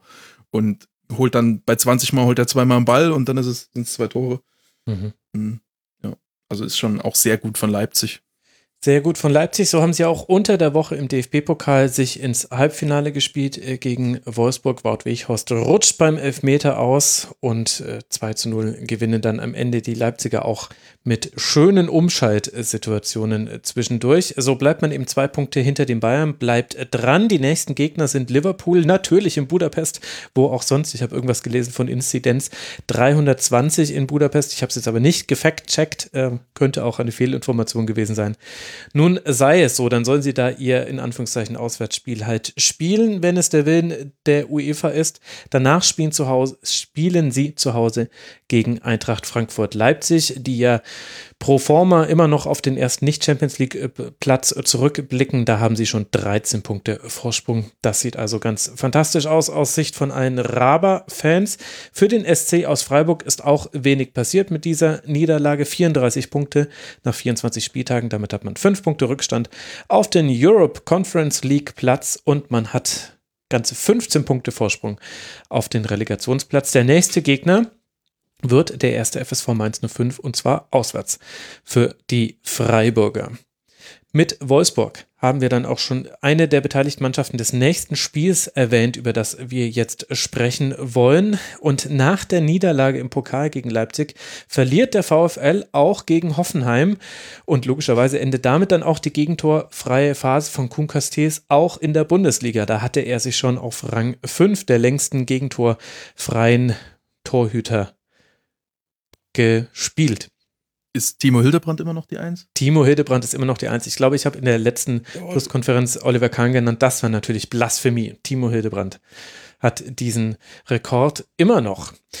In der achten Minute schon war die Tor Gegentorfreie Zeit vorbei. Baumgartner trifft sehenswert, nachdem er sich in einen Raum schleicht im Strafraum, der frei blieb, bis der Ball zu Baumgartner kam und dann trifft er mit Hilfe der Unterkante der Latte zum 1 zu 0. Wout Weichhorst macht dann nach einem Zauberpass in der 23. Minute das 1 zu 1, bevor Kramaric auf 2 zu 1 stellt. Fortan rennt Wolfsburg an, spielt sich aber wenige Chancen heraus, bis dann in der 94. Minute es zu der vorhin schon angesprochenen absurdesten roten Karte nach eingesprungener Notbremse der zumindest letzten Jahre kam. Dabur wurde von Otavio von den Beinen geholt und der verließ aber so dermaßen rot verwarnt dann auch das Spielfeld. Und damit hat Wolfsburg verloren und Hoffenheim einen wichtigen Dreier sammeln können. Yannick, wie hat dir dieses Spiel gefallen? Ähm, ja, Hoffenheim effektiver auf jeden Fall. Ähm, klar, dann das, die Frühführung enorm wichtig. Ich fand interessant beide Tore nach den äh, Flanken von Kadajabek. Mhm. Also nach einem sehr ähnlichen Muster, auch ähm, ähnlichen Raum da äh, besetzt und angelaufen. Beim zweiten war es ja dann im Prinzip Bebu, der den Ball nicht bekommt. Dann geht er zu Kramaric. Ähm, ja, und dann war es äh, schwierig für Wolfsburg. Aber paar Chancen war da. Weghorst hat ja allein, also ich habe mal geguckt, irgendwie 1,3 von 1,9 Expected Goals ging dann auf sein Konto. Mhm. Ähm, bei Hoffenheim haben sich ähm, Baumgartner und Kramaric fast geteilt. Und ja, es ist dann, wie oft bei so Serien, ganz lapidar. Es gab sicher Spiele, die Wolfsburg gewonnen hat, ähm, ja, die auch eher hätten unentschieden ausgehen können. Jetzt wäre der Sieg ähm, oder zumindest ein Punktgewinn verdienter gewesen und es ist nun mal passiert. Ähm, ja, kann man manchmal auch nicht so recht erklären, uns jetzt damit zufrieden geben. Ich fand es äh, interessant, dass Wolfsburg da, also gerade Wechhaus zweimal nach diesen, also von Schlager wirklich ein sehr guter Ball. Das, die zweite Chance war ja gefühlt eher ein Befreiungsschlag, der da bei ihm gelandet ist. Also zweimal nach diesem Muster ähm, zum, äh, zu einer Chance kam, dass ja nicht typisch, typisch für ihr Spiel war, weil sie da deutlich ähm, mehr dann auch um den Strafraum aktiv waren. Ich ähm, ja, finde Hoffenheim, ja, eigentlich immer, es, wechselt, also es äh, blitzt immer sowas auf, was ich dann irgendwie wie gut finde. In dem Fall ist es jetzt, ähm, den ich jetzt positiv hervorheben würde, Baumgartner, ähm, der mir mhm. äh, über die ganze Saison eigentlich immer wieder positiv auffällt, hat jetzt da verlängert. Ich äh, habe auf meinem Zettel stehen, äh, der, der bessere Hannes Wolf momentan, ähm, mhm. weil ich mal so wild durch die Liga gescoutet habe, wer irgendwann mal jemand für Gladbach sein könnte. Ähm, jetzt gerade erledigt sich das vielleicht auch, ähm, aber da ist Baumgartner mir auf jeden Fall positiv aufgefallen. Dementsprechend passend, dass er dann auch die Serie von Castells beendet. Ja, der bessere Hannes Wolf. Ich glaube, da hat äh, der eine oder andere Gladbach-Fan ist da zusammengezuckt. Was ich interessant fand, Martin, aus taktischer Sicht war, dass eigentlich alles relativ erwartbar abgelaufen ist und dass ich auch das Gefühl hatte, dass auch Wolfsburg eigentlich ziemlich genau wusste, was da auf es zukommt. Also dieses 5-3-2 von Hoffenheim in der eigenen Hälfte ja vor allem dann, also haben zwar phasenweise hoch rausgeschoben, aber vor allem in der zweiten Halbzeit stand man relativ tief. Und ich fand, dass Wolfsburg da eigentlich auch ganz viele Dinge gut gemacht hat, aber immer bis zur vorvorletzten Aktion. Also zum Beispiel hat man es immer ganz gut geschafft, mit einem schnellen Pass auf den Flügel, Flügel zu kommen und da muss ja jemand rausrücken von Hoffenheim. Da hast du einen kurzen Moment, in dem dann jemand anderes sich schon wieder in Position bringen kann und das hat dann aber oft nicht geklappt. Oder dann hat man zwar zum Beispiel Baku, hat man ganz oft in den Umschaltsituationen auch gefunden und bei dem kam aber die, die letzte Flanke oder der letzte Pass kam viel zu oft einfach nicht an. Und daran ist dann Wolfsburg so ein bisschen gescheitert und ich fand, das war auch schon so ein bisschen das Problem unter der Woche gegen Leipzig im Pokal. Würdest du da mitgehen bei dieser Analyse? Ähm, äh, zur Hälfte 100 Prozent und zur Hälfte gar nicht. Ähm, ich ich fange erst, ich fange erst mal beim, bei, beim meinem äh, dort an, wo ich nicht widerspreche, nämlich, äh, dass man gesehen hat, dass sie wussten, wie Hoffenheim verteidigt und wie sie dagegen angreifen werden. Ähm, haben das vor allem in der ersten Halbzeit sehr, sehr viel gemacht, dadurch, dass Arnold zur Seite rausgekippt ist. Mhm. Schlager hat dann die Mitte besetzt, dadurch Baumgartner dort äh, gebunden. Ähm, und äh, ja, beziehungsweise waren es dann später auch drei Sechser einfach von, von Hoffenheim. Ähm, da hatte dann einfach nur die, die beiden Stürmer da ein bisschen beschäftigt, aber auf jeden Fall hatte dann Hoffenheim in der Formation keine Möglichkeit, äh, seitlich Arnold unter Druck zu setzen und dadurch hatte, hatte Wolfsburg eine ganz gute Kontrolle im Spielaufbau, konnten Ball gut zirkulieren und hatten eigentlich immer gute Situationen, um dann vorne reinzuspielen, hatten die Außenverteidiger noch als, als Möglichkeit seitlich, um die zu ähm, mitzunehmen ich glaube, also ich hatte das Gefühl, es haben auf den vorderen vier Positionen ähm, so ein bisschen die, ähm, das war, das war vielleicht ein bisschen zu linear gedacht. Ich glaube, das sah für mich so aus, als ob die da im Grunde eine 3 gegen 3 Situation erzeugen wollten. Ähm, die Flügelstürmer waren relativ häufig relativ zentral, mehr oder weniger vor den gegnerischen Innenverteidigern. Mhm. Und wenn du da drei gegen drei, also Fünferkette zu überspielen ist halt so schwierig, weil es so viele Spieler sind, die du überspielen musst und meistens reagiert einer. Wenn du eine drei gegen drei Situation in der Mitte erzeugst, ist es erstmal so, dass du zumindest, ähm, dass die Innenverteidiger zumindest erstmal nicht abgesichert sind, wenn du vorne reinspielst. Der Wolfsburg hat aber immer wieder den, vor allem den Flügeln, auch in den Fuß gespielt, so dass dann einfach der Innenverteidiger rausgerückt ist. Der Flügelstürmer äh, war dann äh, quasi isoliert, war umstellt und konnte nicht mehr so viel machen, weil äh, Hoffenheim dann quasi drei Sechser davor hatte und noch eine Viererkette dahinter. Und äh, der Fakt, dass Arnold eher zur Seite rausgekippt ist und im Mittelfeld gefehlt hat, war dann eher äh, eine Problematik, ähm, weil dann eben Schlager dort, dort völlig alleine war und es wenig Interaktionsmöglichkeiten gab. Ähm, ge genau das, was, was äh, äh, Leipzig eben dann meistens macht, ist ja, dass sie halt sehr viele Spieler in den Raum bringen, da sehr viel äh, Bewegung haben und dann immer reinspielen, nochmal zurückspielen, dann nach außen, dann nochmal reinspielen, dann Strafraum besetzen. Und ähm, bei Wolfsburg war es häufig so, der Ball kam in Fuß, der, der, gegnerische Innenverteidiger rückt raus, du kannst dich nicht aufdrehen, du hast keine Ablageoption und du musst entweder eine ganz lange Ablage spielen, eine ganz langsame Ablage spielen oder gehst irgendwie in eine Einzelaktion. Da haben dann die, die Optionen gefehlt, also quasi im, im Grunde war es ähm, in, in einer gewissen Weise äh, Schlager und ähm, Schlager und Gerhard dann gegen drei und das war mit noch Unterstützung von den Stürmern, die halt sehr gut nach hinten verteidigt haben, auch sehr, sehr äh, kompakt waren häufig.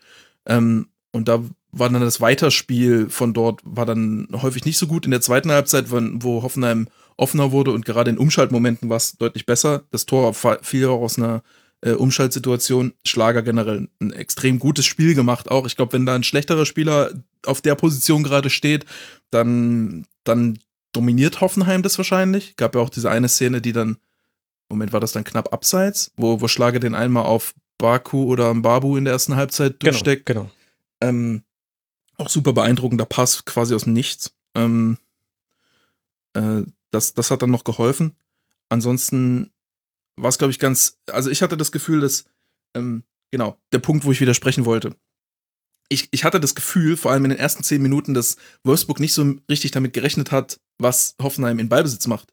Weil gerade in den ersten Minuten hat Hoffenheim, äh, mir hat das Spiel super viel Spaß gemacht, weil, man, weil ich genau das Gefühl hatte, dass Wolfsburg in den ersten zehn Minuten, dass Wolfsburg eigentlich die bessere Mannschaft ist, aber Hoffenheim mit dem Plan, den sie haben, Wolfsburg richtig nervt und Wolfsburg immer wieder nicht so ganz weiß, wie sie es, wie sie es aufnehmen und, und kontrollieren sollen.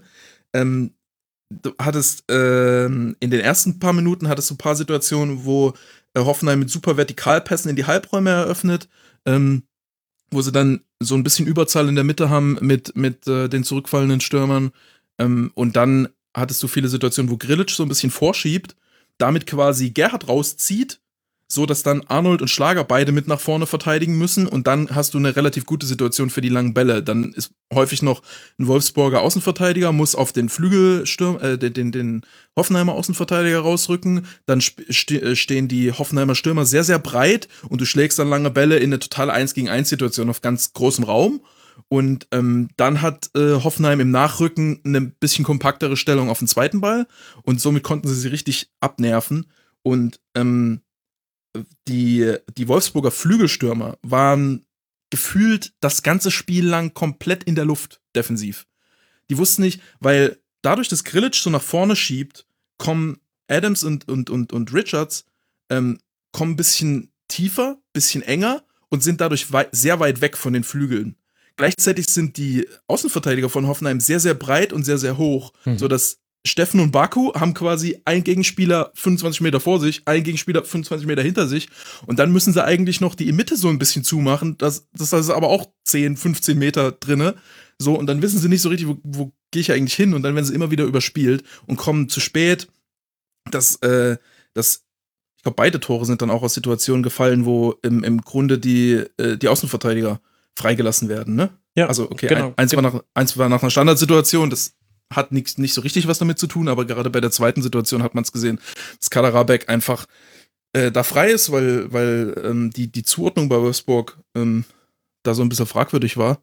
Und ähnliches Problem dann in der zweiten Halbzeit, was dann, oder im, im Spielverlauf, wo Wolfsburg immer mehr Kontrolle bekam, hatte Hoffenheim trotzdem immer noch häufig Situationen, wo sie dann auch so Angriffe abbrechen und dann haben sie die Dreierkette als Rückpassoption und dann können sie einfach nochmal zurückspielen und verlagern und Wolfsburg zumindest mal für eine Minute in der eigenen äh, Hälfte binden und so und haben sich da richtig so richtig ätzend einfach außen herum um Wolfsburg gespielt und Wolfsburg ist immer ist Wolfsburg ist große Teile des Spiels nur hinterhergelaufen, äh, obwohl sie ähm, vor allem bei Ballbesitz schon relativ viel Kontrolle über das Spiel hatten. Das fand ich sehr unterhaltsam zu beobachten, so wie so wie so weitestgehend Wolfsburg dominiert, aber dann immer mal wieder Hoffenheim.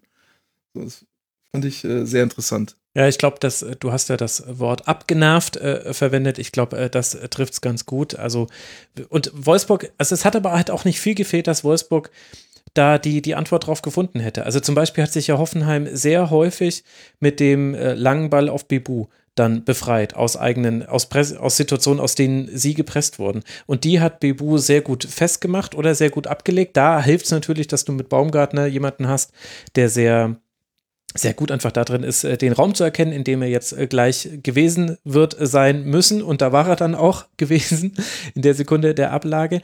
Aber äh, eigentlich kann das Wolfsburg gut auch solche langen Bälle zu verteidigen, weil du mit Lacroix und Brooks eigentlich zwei Spieler hast, die oft schon den, den ersten Kontakt am Ball haben und damit bestimmen können, in welche Richtung wird der jetzt abgelegt. Und weil du eigentlich mit Schlager und Arnold auch Spieler hast, die ziemlich diesen Raum relativ eng machen bei, bei langen Bällen. Und trotzdem hat es Hoffenheim so gut geschafft. Und in der Gegenrichtung hattest du eben diese Situation, also das, dieser breite Korridor, den Baku und Steffen da hatten, der ist mir auch aufgefallen und die hatten da auch manchmal den Ball. Das war das, was ich vorhin meinte. Baku hatte bestimmt drei Situationen, wo er wirklich so Meunier-artig viel Platz hat auf seinem Flügel, wie beim 1 zu 0 der Dortmunder, nee, 2 zu 0 war es tatsächlich.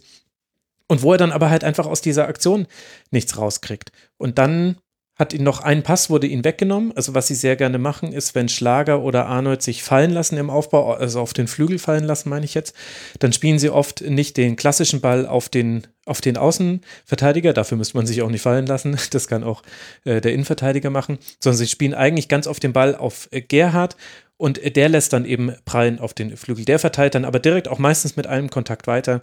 Deswegen kriegt man das hin. Und Gerhard war halt in diesem Meer an Sechsern von Hoffenheim halt, also der war wie so eine Boje. Du hast ihn immer mal wieder gesehen. Da war ein grünes Jersey. Und genauso war es mit Weghorst. Wout Weghorst hatte im äh, ich hatte es mir aufgeschrieben, ich glaube, in der 80. Minute hatte der erst 17 Ballkontakte. Also die sind einfach völlig untergegangen in der numerischen Überzahl der Hoffenheimer. Und deswegen hat dann so wenig geklappt für Wolfsburg, aber sie waren gefühlt dann trotzdem relativ nah dran. Hatten ja auch noch eine große Chance zum 2-2 am Schluss, das darf man ja auch nicht komplett vergessen.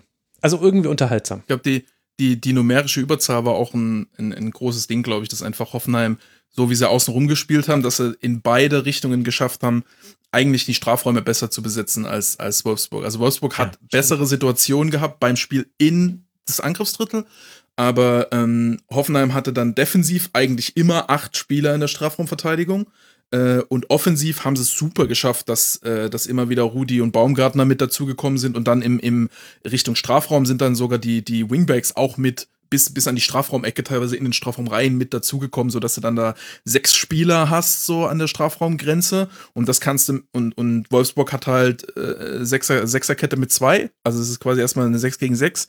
Dann müssen die Winger noch mit reinkommen, dann hast du keine äh, Tiefe mehr für, für Kontersituationen und hast eine 6 gegen 8 vielleicht. Ähm, also, also hatte, das, das hat Wolfsburg, äh, Hoffenheim ganz gut gemacht, dass sie, dass sie da einfach immer wieder einfach Bodies reingeschmissen haben in die Situation, defensiv und offensiv. Absolut, es war ein Bodycount im Strafraum, stimmt.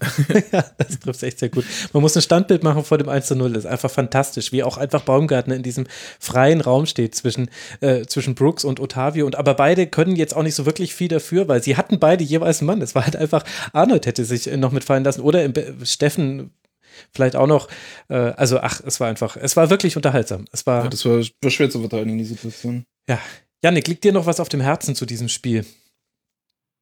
Ähm, ich habe mich gefragt äh, bei der Otavio-Szene, über die wir schon geredet haben, warum Dabur nicht einfach früher abschließt. Also er hatte ja. Hat die rote Karte gezogen, der Schelm. Ja, ich muss mich jetzt ganz zurückhalten, nicht zu sagen, ähm, naja, er ist ja unbeschadet rausgekommen, dass er sich auch nicht wundern muss, dass er diese, diese Grätsche noch kommt, weil es hat so viele Situationen gegeben, wo er es schon hätte riskieren können. Klar, ich weiß nicht, ob er Otavio wirklich gar nicht so richtig hat kommen sehen, aber ähm, es hätte sich alles vermeiden lassen und der gute Otavio wäre nicht die nächsten vier Wochen oder so raus. Ja, aber denk an, denk an Kuba Blaschikowski gegen, gegen Freiburg. Ui, 2012. Oh, ja. ne? Da, da, da ja. hat Klopp danach gesagt, ja, der Fehler, den er macht, ist, dass er schießt. Er muss einfach ins Tor laufen mit dem Ball. So, und das hat Dabur, war damals schon in guten Kontakt mit Klopp, hat das mitbekommen, hat es noch im Kopf und wollte es umsetzen und wurde, hat, hat auch wieder nicht gestimmt. Ah, ich, ich glaube tatsächlich, äh, dadurch, dass er Castells noch aus dem Augenwinkel gesehen hat und Castells einen guten Sprint hingelegt hat, also Castells hat da gut mitgehalten, hat, glaube ich, sogar noch Meter gut gemacht auf der Bur, war, glaube ich, sein Fokus eher auf Castells und selbst wenn er gespürt hat, hinter ihm ist noch jemand, äh, hat er nicht gedacht, er ist in Reichweite, um getackelt zu werden. War er ja auch nicht. Das ging ja nur durch einen, durch einen Weitsprung. also, äh, oder, oder er wollte die Uhr runterlaufen lassen. In guter alter Football-Manier hat er sich gedacht, da nehme ich jetzt noch ein paar Sekunden ab. Bevor Waren da bei Sky schon die Sprintwerte einge, eingeblendet? Vielleicht wäre Castells der erste Torwart gewesen, der da mal unter den ersten drei gelandet wäre. Ja, die waren leider schon eingeblendet. Die habe ich nicht gesehen. Wobei ich habe es auch, glaube ich, in, weiß gar nicht, welchen Feed ich da gesehen habe, über Weißscout war es, glaube ich, niederländisch. Stimmt, ich glaube, ich habe es im, im niederländischen ISBN habe ich es gesehen. Da haben sie es nicht eingeblendet, zumindest. Ja, ach. Das nur am Rande. Aber das ja. war das, was ich vorhin meinte, mit man hätte gerne in die Köpfe der Beteiligten reingeguckt. Auch gerne bei Kuhn Castier, der, der sich Mordseiden ab, abhechelt. Und, ich hätte äh, noch gehalten. ja, halt wirklich. Also wirklich, also ja, gut. Es ist ja niemand zu Schaden gekommen. Zum Glück für Hoffenheim geht es jetzt weiter mit Munas Dabur. Auswärts beim VfB Stuttgart. Hoffenheim jetzt 30 Punkte, damit hat man jetzt 11 Punkte Vorsprung auf den Relegationsplatz. Das hat sich sehr zum Besseren gewandelt gewandelt durch die jüngsten Ergebnisse. Man hat ja aus den letzten fünf Ligaspielen hat man drei Unentschieden und zwei Siege herausholen können, kein einziges Mal verloren. Für die Wolfsburger ihrerseits, die jetzt ja zehn Punkte Vors äh, Rückstand auf die Bayern haben und fünf Punkte Vorsprung auf den ersten Nicht-Champions League-Platz. Da hätte man schon richtig jetzt was bewegen können mit einem möglichen Sieg. Für die geht es jetzt weiter zu Hause gegen Schalke 04 also vielleicht wieder ein tiefstehender Gegner, der es dann aber vielleicht nicht ganz so gut macht in der Strafraumverteidigung. Da können wir sehen, wie die Wolfsburger das dann gelöst bekommen. Ich habe mal nachgeguckt, schnellster Spieler bei Wolfsburg war Paulo Ottavio. steht, aber nicht, steht aber nicht dabei, ob er dann noch auf seinen Füßen war oder auf den Hintern. ja, gut. Schnellster Flug. Schnellster Flug. Schnellster Flug des Spiels. Es, es, ist irgendwie ja auch stimmig, dieses Bild. Also, wenn jemand noch schneller war als Castells. Ja, Ottavio, Mensch, meine Güte. Also, das war dieser Champions League-Teilnehmer, zumindest Stand 24. Spieltag. Dann lasst uns noch über den letzten Champions League-Teilnehmer Stand 24. Spieltag sprechen. Und zwar die Eintracht aus Frankfurt, bei der allerdings die Möglichkeit verpasst wurde, mit einem Sieg sich ein Fünf-Punkte-Polster zu bewahren. Es wurde zu Hause gegen Stuttgart nur ein 1 zu 1 und innerhalb von zwei Minuten fallen beide Tore. 68. Minute Kalajdzic, 1 zu 0 für den VfB, 69. Minute Ausgleich durch Kostic durch ein Tor, was er vorher eigentlich schon genau so erzielt hat. Nur da hatte es wegen einer knappen Abseitsposition nicht gezählt. Zumindest sah es so aus wie abseits. Ich hätte da gerne nochmal eine andere Einstellung gesehen. Aber das ist jetzt ein anderes Thema. Das will ich jetzt hier an der Stelle gar nicht aufmachen. Yannick, wie haben dir denn Frankfurt und Stuttgart gefallen? Hm, es war lange zäher als gedacht. Ich muss sagen, dass ich das Spiel zuerst ganz klassisch in der Sportschau gesehen habe. Äh, ich war ja äh, verhindert zuvor am, am Samstag und ähm, da wurde es auch äh, sehr schlecht gemacht in der ersten Halbzeit, weil auch wirklich ja sehr wenig passiert ist. Ähm, hätte mit mehr gerechnet. Also, äh, was ist Hinspiel? Das war doch so, so ein furioses Auf und Ab äh, mit gefühlten fünf mhm. Expected Goals. Ja, 2 zu 2 war dann am Ende, genau. Mhm. Ja, ja, genau. Ähm, ja, und dann letztendlich äh, recht typische Bilder. Du hast ja angesprochen, die beiden ähm, Tore direkt nacheinander. Am Ende dann Frankfurt schon noch mit deutlich mehr Druck. Da habe ich auch wieder die, die Schüsse aufs Tor. Letztendlich dann 7 zu 1, also wie beim äh, Leipzig-Freiburg-Spiel.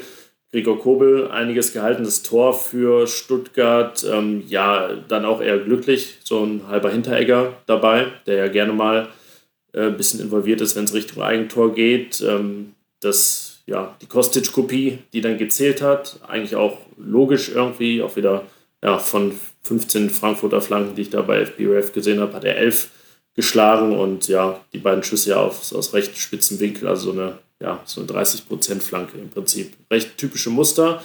Ähm, ich sehe den VfB insgesamt recht gern. Das war jetzt ähm, nach vorne nicht, nicht sein bestes Spiel, aber ähm, ja, ist irgendwie eine Mannschaft, die mir echt dieses Jahr Spaß macht. Einfach auch, weil so viele junge Spieler dabei sind. Jetzt ähm, gestern am Samstag dann Endo mit 28, der älteste, dann zwei 26-Jährige und das sind dann schon so die Methusalems auf dem Platz. Ähm, so ein bisschen, verkörpern so ein bisschen das, was äh, ja eigentlich auch stilistisch Gladbach verkörpern sollte und könnte ähm, und momentan nicht tut. Ähm, Stuttgart gelingt das besser und ja, hat es irgendwie auch dann unterm Strich, auch wenn das jetzt unterm Strich äh, tendenziell eher ein glücklicher Punkt war, nicht unverdient, dass sie da so an diesem siebten Platz schnuppern. Ich war gerade völlig schockiert, ob der geringen Anzahl von Kostic-Flanken, die du bei FB Ref gesehen hast, aber das stimmt, elf sind da angegeben bei Who's God. Ne? Ja, ja, bei Who's God sind es 29, die rechnen immer noch die Ecken mit äh, dazu.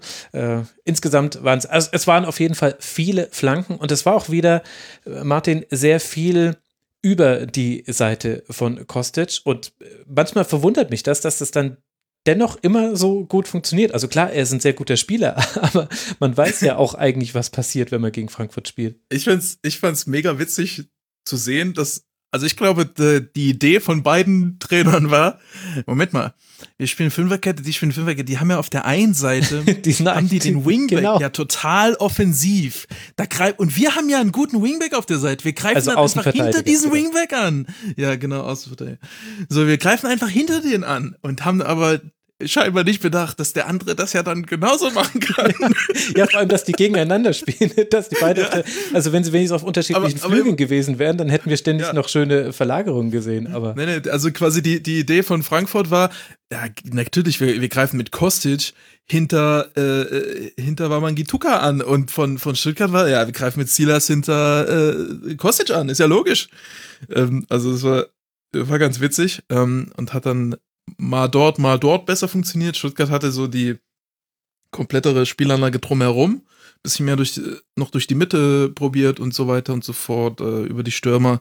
Frankfurt war ein bisschen mehr darauf fokussiert, hat aber auch, ich glaube, was, was ein großer Faktor war, war Younes, ähm, der dann immer mal wieder die Gegner, also Stuttgart gezwungen hat, in der Mitte zu verteidigen. Also wenn äh, äh, Stuttgart mal die Mitte ein bisschen aufgemacht hat, hat sich immer wieder Younes eingeschaltet und zwischen zwei, drei Gegenspieler Ball ein bisschen ähm, äh, behauptet und äh, sehr gute Pässe aus den Situationen gespielt oder zumindest ähm, auf, die, auf die Seite verteilt den Ball. Und ähm, ja, da konnte sie Kostic immer wieder reinbringen und Stuttgart konnte das individuell nicht so hundertprozentig verteidigen auf der Seite. Das war schon ein bisschen dann Mismatch Ja, aber ja eben auch in die andere Richtung. Also Silas war ja auch einer von denjenigen, der gute Situationen in der ersten Halbzeit hatte. Und, und wer so der Held hätte werden können auf Stuttgarter Seite, war eigentlich dann Sosa.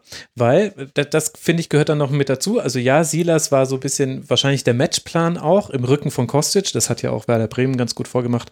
Erst am letzten Spieltag. Aber Sosa hatte echt, ich glaube, vier, fünf Situationen, wo er sehr, sehr frei flanken kann, weil er einfach in eine Situation angespielt wurde, wo jemand von Frankfurt rausrücken musste und Dom hat ihn da auch eher gestellt, als ihn anzulaufen.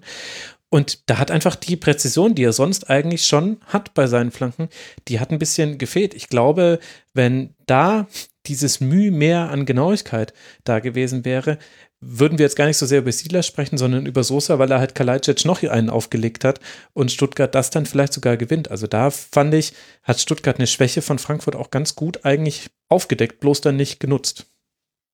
Ähm, Frankfurt war, glaube ich, ähm, also man hatte auf beiden Seiten den Eindruck, aber Frankfurt hat, fand ich, hat es noch ein bisschen besser gemacht, auch auf dieses Problem dann so ein bisschen zu reagieren, indem sie den Innenverteidiger durchschieben. Und Indika, fand ich, hat ein ziemlich gutes Spiel gemacht und konnte da ähm, weitestgehend äh, in Situationen, wo es mir ist gegen Silas halt sau schwer so, mhm. aber hat er schon, äh, war sehr präsent, war immer rechtzeitig da auf der Seite, sehr früh durchgeschoben und konnte es in der ersten, vor allem in der Anfangsphase der ersten Halbzeit häufig zumachen. Und ähm, Stuttgart hat es dann teilweise mit, äh, äh, wie spricht man, Mafropanos? Mhm. Ähm, auch das gleiche versucht, aber er hatte individuell auch ein, auch ein bisschen mehr Probleme. Äh, gegen, gegen Kostic hatte ich das Problem, äh, hatte ich das Gefühl. Ja. Janik, wie hat dir die Kombination aus Jovic und Silva gefallen in dem, was du vom Spiel sehen konntest? Äh, wenig gesehen, nicht im Sinne von äh, nur vom Spiel, sondern auch äh, von beiden jetzt in Kombination. Ähm, Silva hatte ja kurz vor der Pause zumindest diese beiden Szenen, von denen dann eine, eine Abseits war. Das war der, der Absatz, Absatztrick da. Ähm, mhm. Ja, Jovic wirkte von der, von der Körpersprache auch nicht ganz so glücklich irgendwie so. Ähm, insgesamt, also ja, Luft nach oben in der, in der Kombination. Hat, hat mich die vergangenen Wochen immer gewundert, warum Jovic noch, noch nicht so viel gespielt hat, aber das äh, Spiel hat dann ein paar Antworten geliefert. Ja, ich habe auch das Gefühl, dass die Abstimmung, die Rollenverteilung zwischen Silva und Jovic so ein bisschen das Problem war. Also man hatte mit den zwei Zehnern oder zwei Achtern, je nachdem, wie man es nennen will, äh, die eben dann äh, Younes und äh, Kamada oft waren oder auch Younes und Barkok mal, hattest du eigentlich so eine ganz gute Rollenverteilung, fand ich, im Spiel mit dem Ball. Du hattest deine Anspielstation und wusstest aber auch, wir suchen dann auf jeden Fall Silva, äh, um den dann äh, im Strafraum mit Pässen zu versorgen.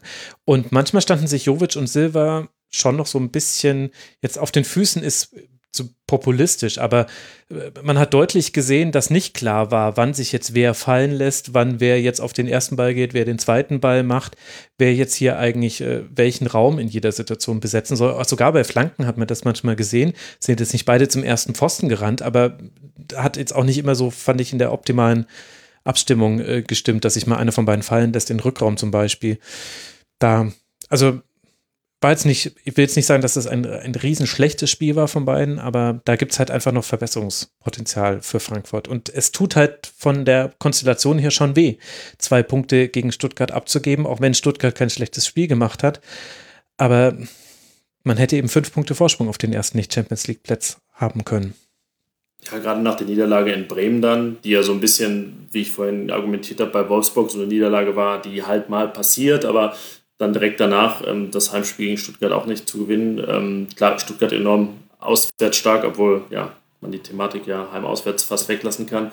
Dieses Jahr ähm, ist ja ist genauso wie es für Wolfsburg ärgerlich ist, ärgerlich für Frankfurt, weil ähm, die Chance da war, das wirklich zu manifestieren und ja, wir werden ja gleich über Leverkusen sprechen, die ja dann punktemäßig jetzt sogar auch noch näher dran sind als Dortmund. Ähm, für beide ja eine wichtige Chance verpasst, da so einen Puffer, so ein Polster aufzubauen. Ähm, denn zehn Spieltage sind echt noch einige.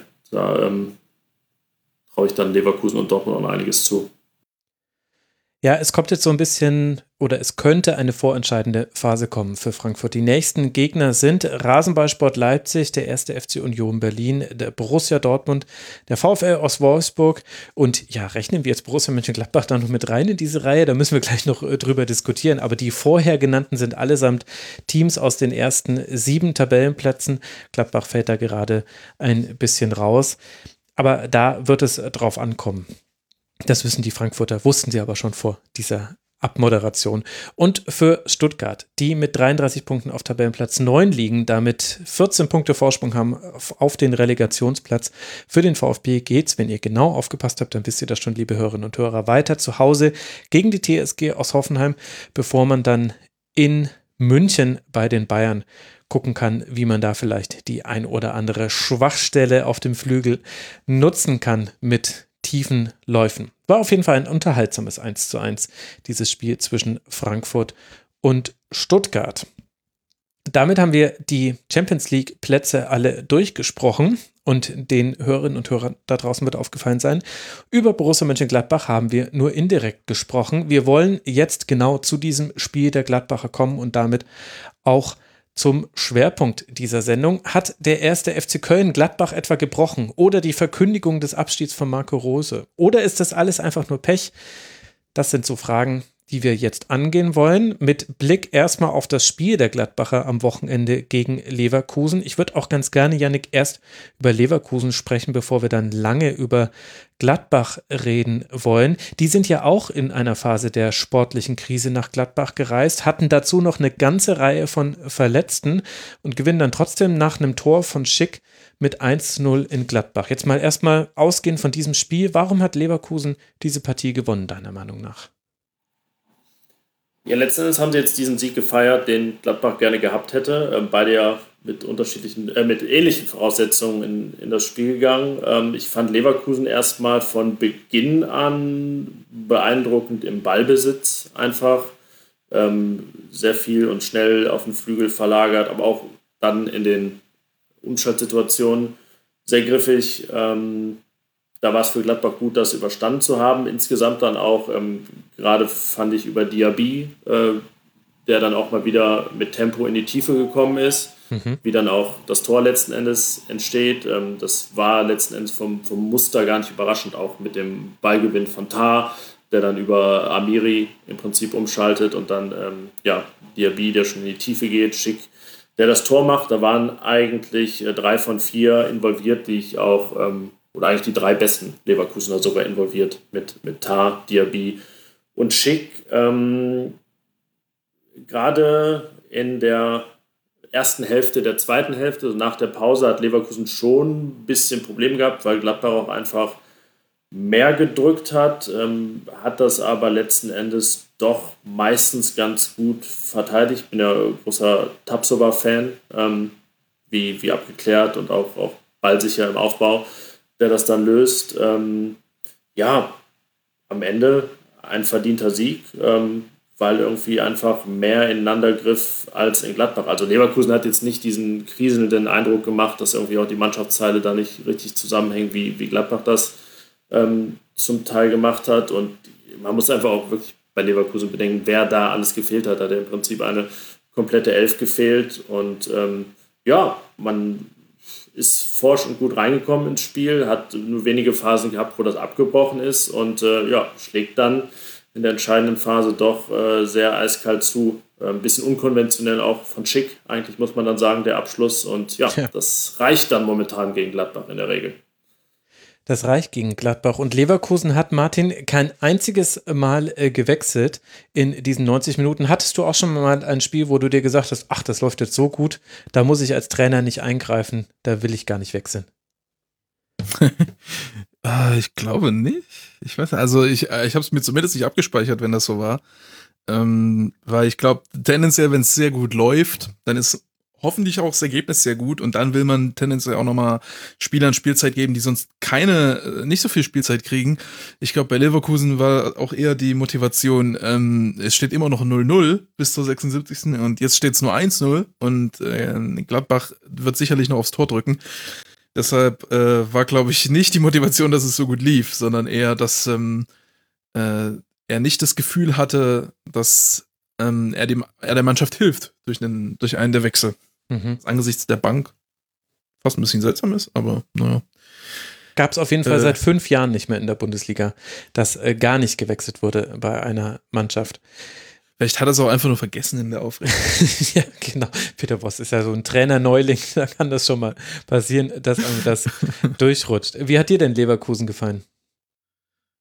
Ähm, mh, mm, ich, ich tue mich schwer, damit ein, ein Fazit zu dem Spiel zu formulieren, weil es so, weil es so ausgeglichen war in der Hinsicht, was beide voneinander abverlangt haben. So, also es, es, es hatten beide nicht, es hatten beide keine richtige Lösung für den Gegner, sondern es hatten beide, es hatten beide die Lösung, die dazu geführt hat, dass es ausgeglichen war. Es ist quasi mh, Leverkusen hat, Leverkusen hat nicht so wahnsinnig viel hohes Pressing gespielt, sondern ähm, viel, sehr, sehr kompakt, sehr, sehr kompaktes 4-4-2 in der eigenen Hälfte aufgebaut und mehr oder weniger gesagt, okay, spielt mal rein und vielleicht gelingt es euch, ansonsten kontern wir. Und dann hat Gladbach meistens drumherum gespielt und ein paar Mal reingespielt und dann auch festgestellt, hm, funktioniert nicht so gut.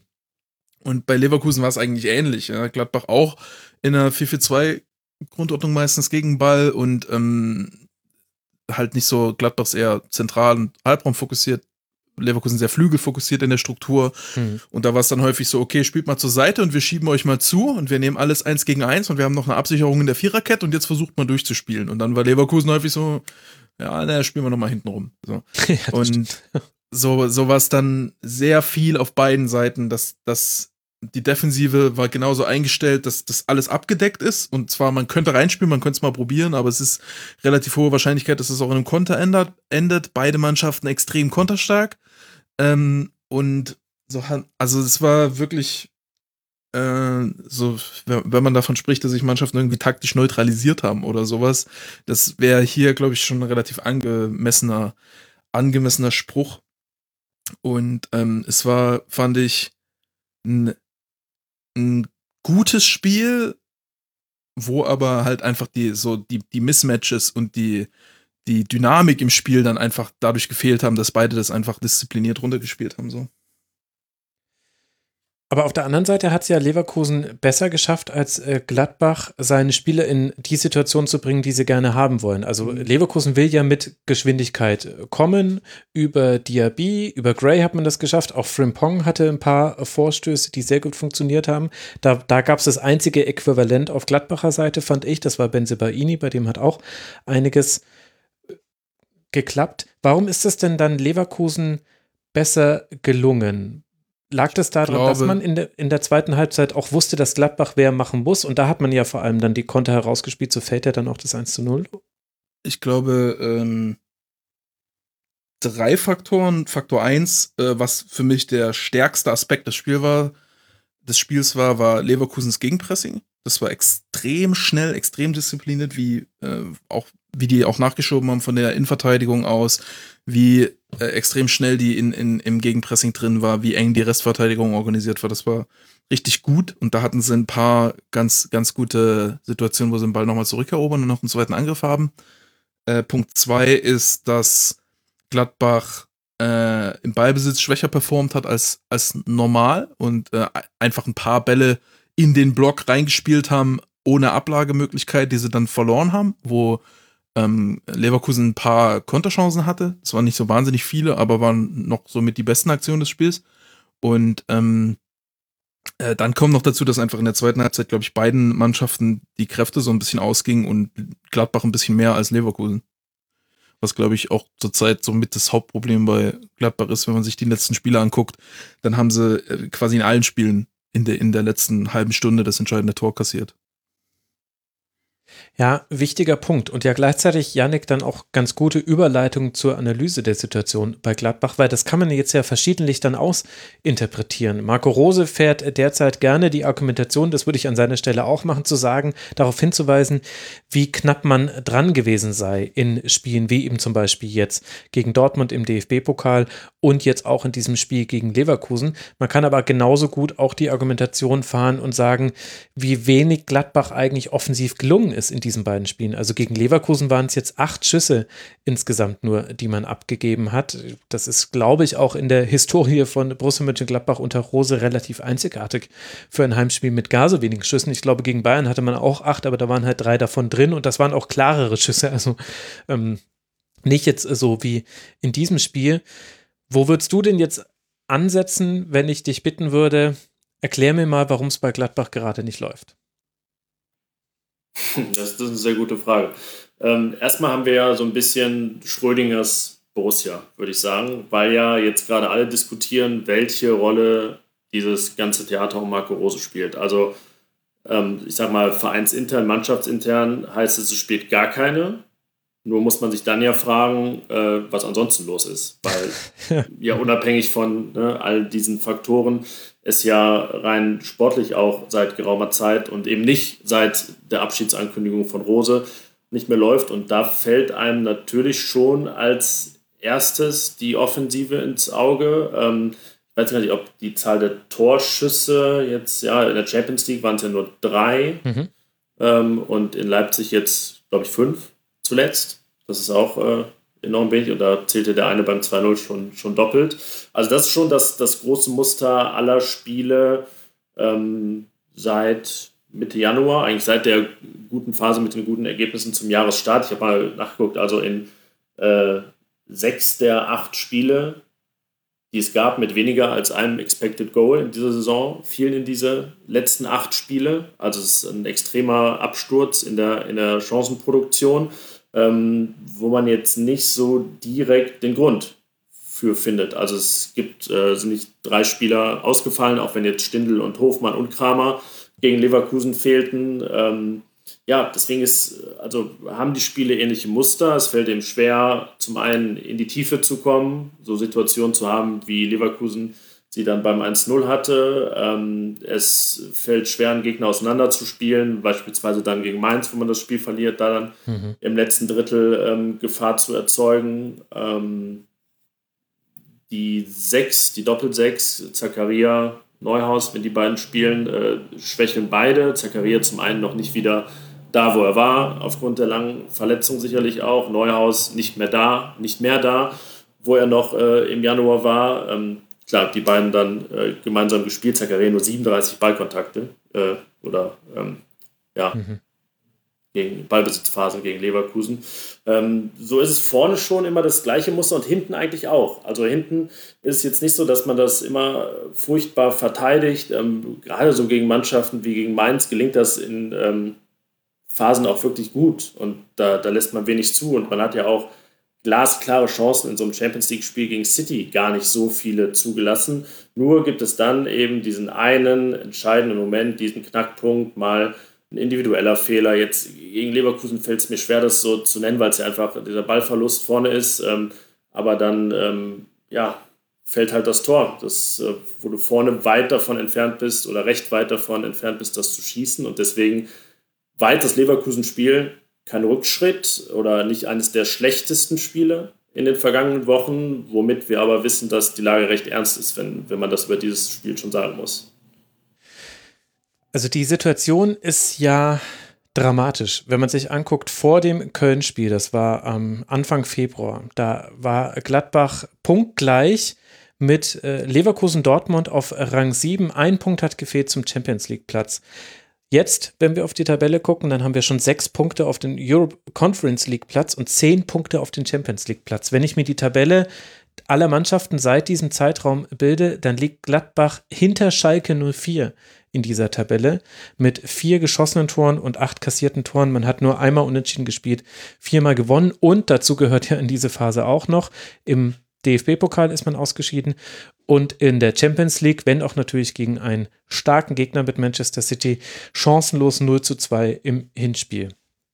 Auf welcher Seite von Schrödingers Katze wärst du denn? Beziehungsweise, also der Beobachtungsgegenstand verändert sich ja im Moment, in dem wir ihn beobachten wollen. Müssen wir jetzt mal kurz aus der Physik dann doch raus. Aber steckt denn Marco Rose jetzt in der Box oder nicht? Kann, kann, ich, kann ich ganz so, kurz noch ein, so, ja. vielleicht, vielleicht, solange kannst du vielleicht noch über die Antwort nachdenken. Aber Oder ich habe hab mal gerade nachgeguckt. ja, genau. Oder über, über Physik. Ähm, die, äh, Mannschaft, die, die Bundesliga-Mannschaften mit den wenigsten Gegentoren äh, zurzeit diese, äh, diese Saison sind ähm, Wolfsburg, äh, Leverkusen und Leipzig. Und das die fallen zufällig, das sind drei der letzten sechs Gegner. Da kommen noch äh, dann Manchester City dazu, Borussia Dortmund und dann eben Mainz, wo man äh, Tor geschossen hat. Das mag ein entscheidender Faktor dabei sein. Äh, möchte ich vielleicht Jetzt, als, jetzt können wir noch sagen, Werder Bremen als hat Kontext mitgeben. Und gegen Bremen, gegen Bremen beim 1-0-Sieg hat man sich auch extrem schwer getan. Da hatte Bremen äh, tatsächlich mehr konkrete Chancen und gut, ja, nach der Theorie gegen Bayern drei Tore geschossen, gegen äh, Dortmund vier, drei davon Standards, das, das passte dann auch ins Bild. Ähm, ja, stimmt schon, aber halt auch gegen Mainz und gegen Köln gespielt in der Zeit. Ähm, Ja, das sind ja, sicherlich von daher. schwache Ergebnisse. Aber was hältst So, ja, du denn jetzt dann von der, also Rose in der Box. ja, es ist die entscheidende Frage, habe ich das Gefühl, auch wenn ich mir so das Feedback im äh, Forum unter mitmachen.rasen.de durchgelesen habe vor dieser Folge. Ähm, also es äh, gab ja schon eine schwierige Phase oder schwierige Phasen im Herbst, als das Thema jetzt noch keins war, das man als Begründung benutzen konnte. Da war ja nur das Muster ein ganz anderes. Da gab es diese ganzen Spiele, äh, wo man wirklich spät noch den Ausgleich kassiert hat, unfassbar viele Punkte nach Führung vergeben hat. Äh, zu Hause 1-1 gegen Augsburg, gegen Union, gegen Wolfsburg und so weiter. Ähm, da wirklich, man hat auch in Freiburg geführt, in Frankfurt geführt und unentschieden gespielt. Man hat äh, gegen Hoffenheim geführt, hat da verloren zu Hause. Das war so das Muster dieser Zeit. Und äh, jetzt haben wir eben äh, nicht das Problem der Chancenverwertung und da irgendwie den Sack vorne zuzumachen, sondern dass äh, halt diese Chancen gar nicht mehr kreiert werden und es diese Probleme im letzten Drittel gibt, gepaart mit den ähm, ja, Aussetzern hinten, die äh, dann zumindest verhindern, dass man, dass man den einen Punkt holt. Deswegen ähm, würde ich sagen, ist das Ganze, was, was um Rose sonst so los ist, sicherlich nur irgendwie so ein zusätzlicher Faktor. Ähm, es stimmt so insgesamt irgendwie ein, einiges nicht. Ähm, ein Punkt, ähm, da haben wir so als, als Reporter in Gladbach auch ein bisschen falsch gelegen. Also wir haben immer sehr die Breite des Kaders gelobt. Ähm, äh, in der Breite ja, hält er das jetzt vielleicht doch nicht ganz so. Man sieht ja auch, wer dann da eingewechselt wird ähm, gegen Leverkusen, weil Stindl, Hofmann, Kramer fehlen, wird Embolo als erster eingewechselt und dann ist der Doppelwechsel Hermann und Traoré. Traoré hat äh, in den vergangenen Wochen selten überhaupt im Kader gestanden, als alle anderen fit waren. Und Patrick Herrmann hatte zuvor, ich glaube, auch fünf Spiele überhaupt nicht gespielt. Ähm, man hat dann Lazzi Benesch verliehen, der ist jetzt in Augsburg, der eigentlich jetzt ein Kandidat wäre, gerade wenn Zakaria und Neuhaus in der Verfassung sind, in der sie sind, der dann auch mal eine Chance bekommen würde, der ist nicht mehr da. Ähm, man hatte dann die Situation in Leipzig äh, beispielsweise, wo während des Spiels die gesamte Viererkette weggebrochen ist, also wo dann äh, Wendenkrampf hatte und ausgewechselt wurde, wo Elvedi signalisiert hat, es geht nicht mehr weiter und raus musste, wo Janschke schon gar nicht im Kader war, wo Ginter eigentlich auch raus wollte, aber der ist ja sozusagen deshalb unauswechselbar und unpausierbar in Gladbach. Ähm, das ist schon so ein Faktor, den man jetzt gerade zu spüren bekommt. Der Kader ist halt ähm, natürlich immer noch einer der besten, den, den Gladbach äh, seit vielen Jahren hatte und äh, auch auf Platz 15, 16, 17, 18 immer noch echt gut besetzt. Aber man merkt es dann halt, wenn, wenn Lars Stindl fehlt und Hannes Wolf auf dieser Position spielt. Ähm, hatten ja vorhin schon bei, bei Baumgartner das Thema Hannes Wolf. Der macht wirklich gegen, gegen Leverkusen, finde ich, ähm, sicherlich nicht sein schlechtestes Spiel. Hat dann aber ähm, doch wieder ähm, die eine Szene, wo er dann auch, auch den Ball verliert in der entscheidenden Situation und dann negativ auffällt, obwohl er eigentlich sonst ganz, ganz gut wegkommen würde noch, noch im Urteil. Und ähm, ja, das würde ich schon so sagen, dass man auch, auch wir so als enge Beobachter uns da ein bisschen haben blenden lassen. Ich glaube, dass ähm, man darf nicht unterschätzen, also äh, man darf nicht unterschätzen, wie die Umstände darauf äh, Einfluss nehmen, im Sinne von, dass ähm, als äh, Rose die Mannschaft übernommen hat, war, war ja, wusste man ja, dass äh, Gladbach in quasi in allen Laufstatistiken ganz unten ist in der Bundesliga. So ganz, ganz unten. Ja. Und das umgestoßen werden muss und verändert werden muss. Und das war, die, die Laufstatistiken dann innerhalb in der ersten Saison waren sehr wechselhaft und tatsächlich war, waren die Ergebnisse von Gladbach, ähm, haben sehr stark korreliert mit den Laufstatistiken. Also sie haben irgendwie in den Spielen, äh, wo sie, wo sie mehr gelaufen sind, äh, haben sie halt so gewonnen wie, da können sie um Platz 1, 2 mitspielen und wo sie weniger gelaufen sind, sind sie eher so Richtung Abstiegskandidat. Also es war, es, es wirkte jedenfalls rein von den Zahlen her wie ein sehr wichtiger Faktor und ähm, sie sind ja auch eine Mannschaft jetzt vor allem gewesen in der letzten Saison, die extrem über diese Umschaltmomente kam. Also erstmal Balleroberung und dann Umschaltmoment war sehr gut. Ähm, und jetzt hat man eine Situation nach äh, erste Corona-Pause war nach, äh, als sie was sieben, acht Monate im Amt waren. Dann war man eine Weile raus, hatte nur Einzeltraining und seitdem hat man permanent Spiele. Die letzten, ich habe gerade mal geguckt, die letzten, was ist das? Die letzten neun Spiele sind auf, glaube ich, fünf Wochen oder so. Also fast permanent englische Wochen. Das heißt, du hast kaum Training, du machst nur Regeneration. So, und das sind sehr schlechte Umstände, um an diesem Problem zu arbeiten. Und jetzt ist diese Saison, sind sie auch wieder in den Laufstatistiken sehr weit unten in der Liga. Ähm, und das ist halt ein, ein, Problem, wenn du einen Gegner wie Manchester City äh, pressen willst, der ultra schwer zu pressen ist. Dortmund ist auch nicht super leicht. Leverkusen ist sehr, sehr schwer, da musst du extrem viel verschieben. Leipzig ist extrem schwer, da musst du extrem viel verschieben. Und Wolfsburg ist seinerseits eine extreme Umschaltmannschaft, die äh, äh sehr viel, die sehr viel läuft. Und Mainz, kommen wir gleich noch zu, ähm, ist jetzt zurzeit auch ein sehr, eine sehr intensive Mannschaft. Und äh, ich glaube, da ist es einfach ein, ein, ein schon großer. Und wenn man dann dazu auch noch anguckt, dass die ganzen Tore jetzt zurzeit in der letzten halben Stunde fallen, zeichnet sich, glaube ich, das Bild, dass einfach das, die, die athletische äh, Kapazität der Mannschaft ähm, nicht, das, nicht auf dem gleichen Niveau ist wie äh, in guten Phasen der letzten Saison. Ich glaube, das ist schon ziemlich wichtig in dem Fall. Interessanterweise, äh, diese habe ich auch schon oft thematisiert, diese Korrelation zwischen, also ging dann oft gar nicht nur um Sprints und intensive Läufe, sondern auch die reine Kilometerzahl. Diese Korrelation hat irgendwie aufgehört vor ein paar Wochen. Also das, äh, gegen Leverkusen ist man ja auch zwei Kilometer mehr gelaufen. Das wäre eigentlich so ein Spiel gewesen, dass man äh, wo man früher oder vor einigen Monaten sagen konnte, aufgrund der Laufleistung, ja, das dürfte Gladbach gewonnen haben. Ähm, und das ist jetzt zurzeit nicht mehr der Fall. Ist natürlich schwierig, was über die Laufqualität zu sagen, ähm, aber ich, ja, ich finde es interessant, dass wirklich über ein Jahr Marco Rose diese enge Korrelation von äh, Laufleistung und Ergebnissen gab und das äh, jetzt seit einiger Zeit abgebrochen ist. Ja, in den, in den, einfach nur in der Weite des Laufens, da liegt man immer noch auf Platz 5, also hinter Union Berlin, den FC Augsburg, Leverkusen und Freiburg ist da Gladbach eben der fünftplatzierte in der Liga, aber bei den intensiven Läufen, da ist man Platz 16 in der Liga.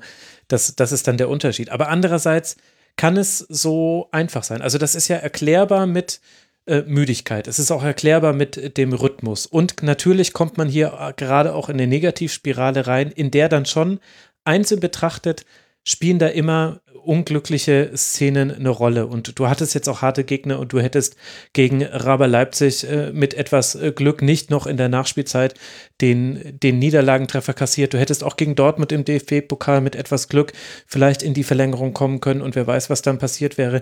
Das ist ja unbestreitbar so. Aber auf der anderen Seite gibt es ja auch eben diesen darüberliegenden Trend.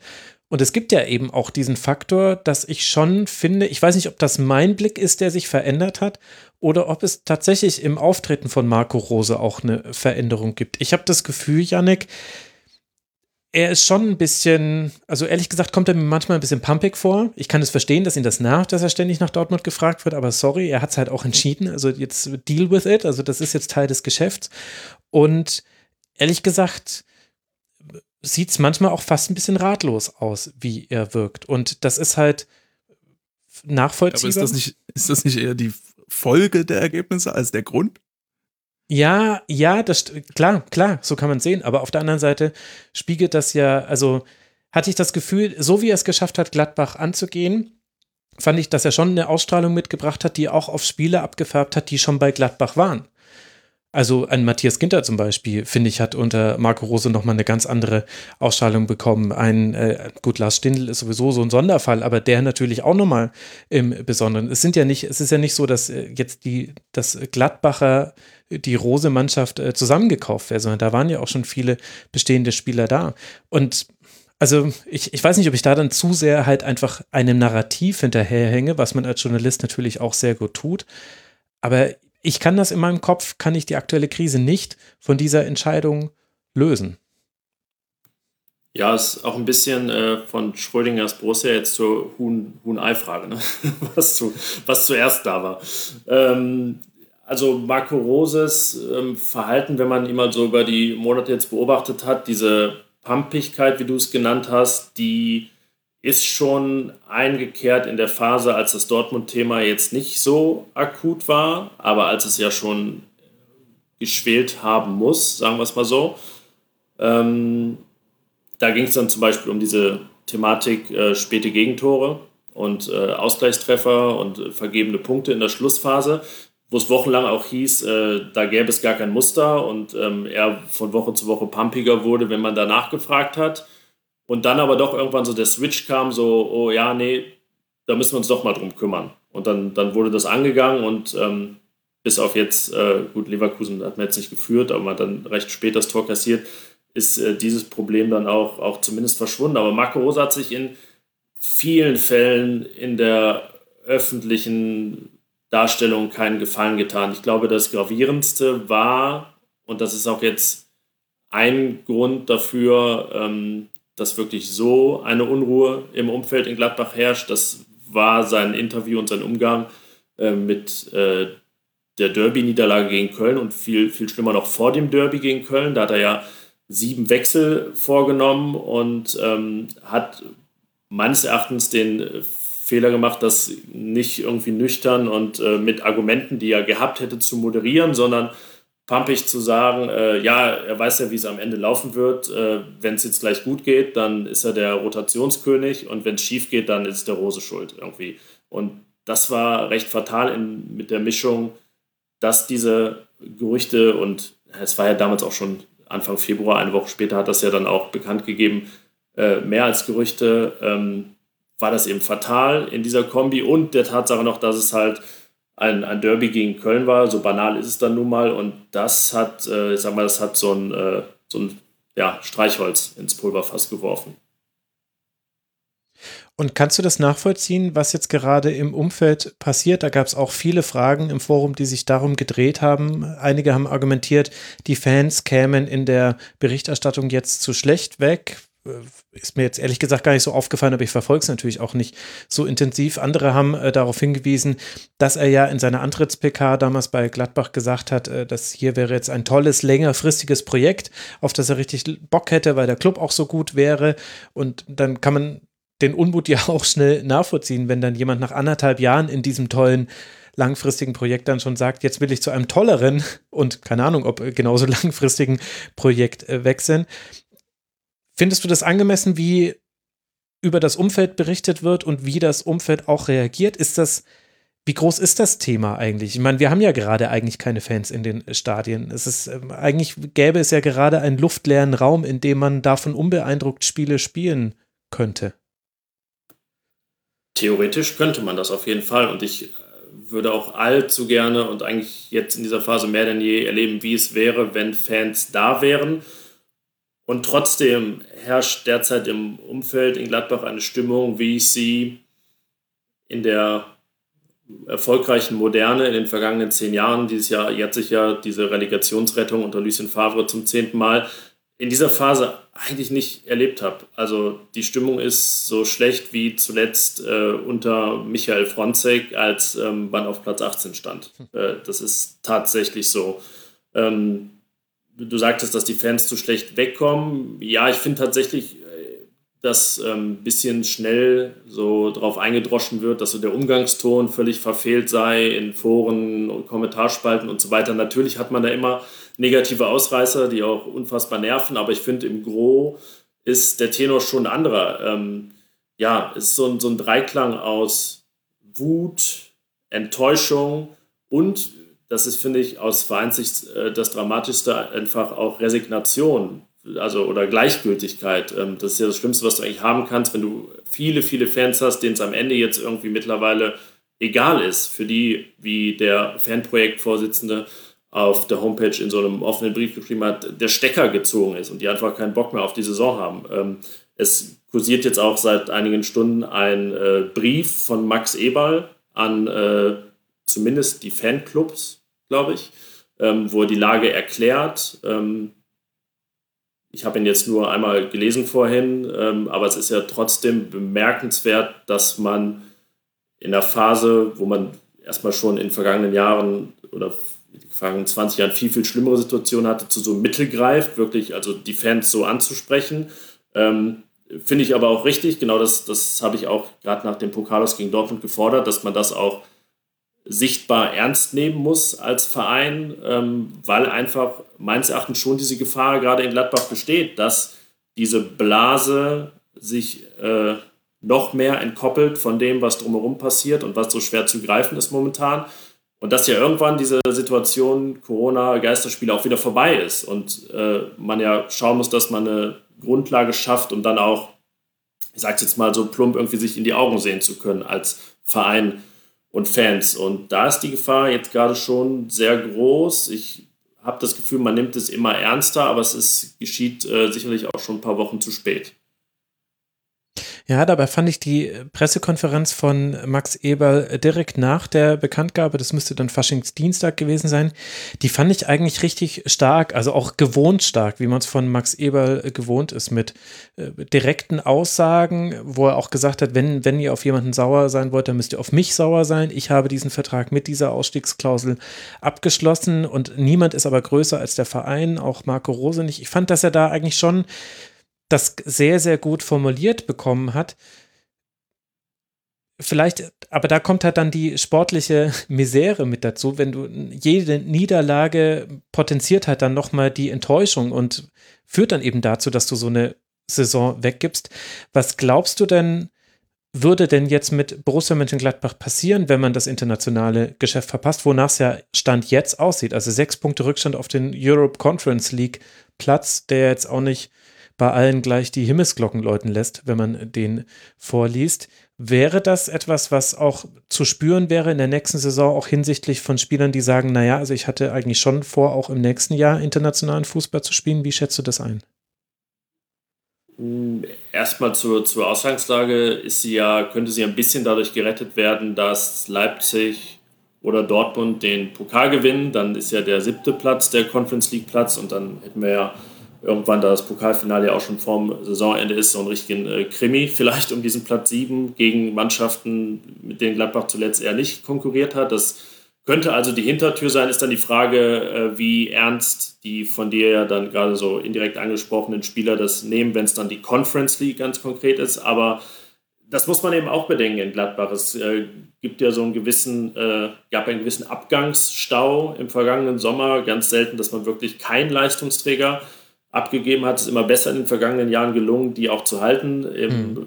Corona-Sommer 2020 dann wirklich keine abgegeben. Heißt aber auch, dass jetzt die Liste der Kandidaten, die wirklich auch begehrt sind bei, bei anderen Vereinen, umso länger ist. Ähm, fängt hinten an mit Nico Elvedi, Matthias Ginter, davor die Doppelsechs Ginter, äh, ähm, Neuhaus und Zakaria. Äh, vorne geht es dann um Tyram, um Player, dessen Vertrag äh, 23 zwar erst ausläuft, der aber ähm, dieses Jahr schon 28 wird und auch nicht mehr so viele Chancen hätte, vielleicht nochmal auf die Insel zu wechseln, dann ähm, ja, hat Jonas Hofmann recht unverblümt zugegeben, dass er schon mal so ein bisschen mit dem FC Chelsea angebandelt gesprochen hat oder es da zumindest eine Anfrage gab ähm, von Thomas Tuchel, seinem alten Trainer. Also kommen jetzt plötzlich noch Spieler auf den Plan, die bislang eigentlich ähm, gar kein Thema waren für einen Abgang. Ich meine, wenn Rami Benzibaini äh, weiter Sidan-Tricks als Linksverteidiger macht, wie er das gegen Leverkusen gemacht hat, oder so Spiele wie gegen,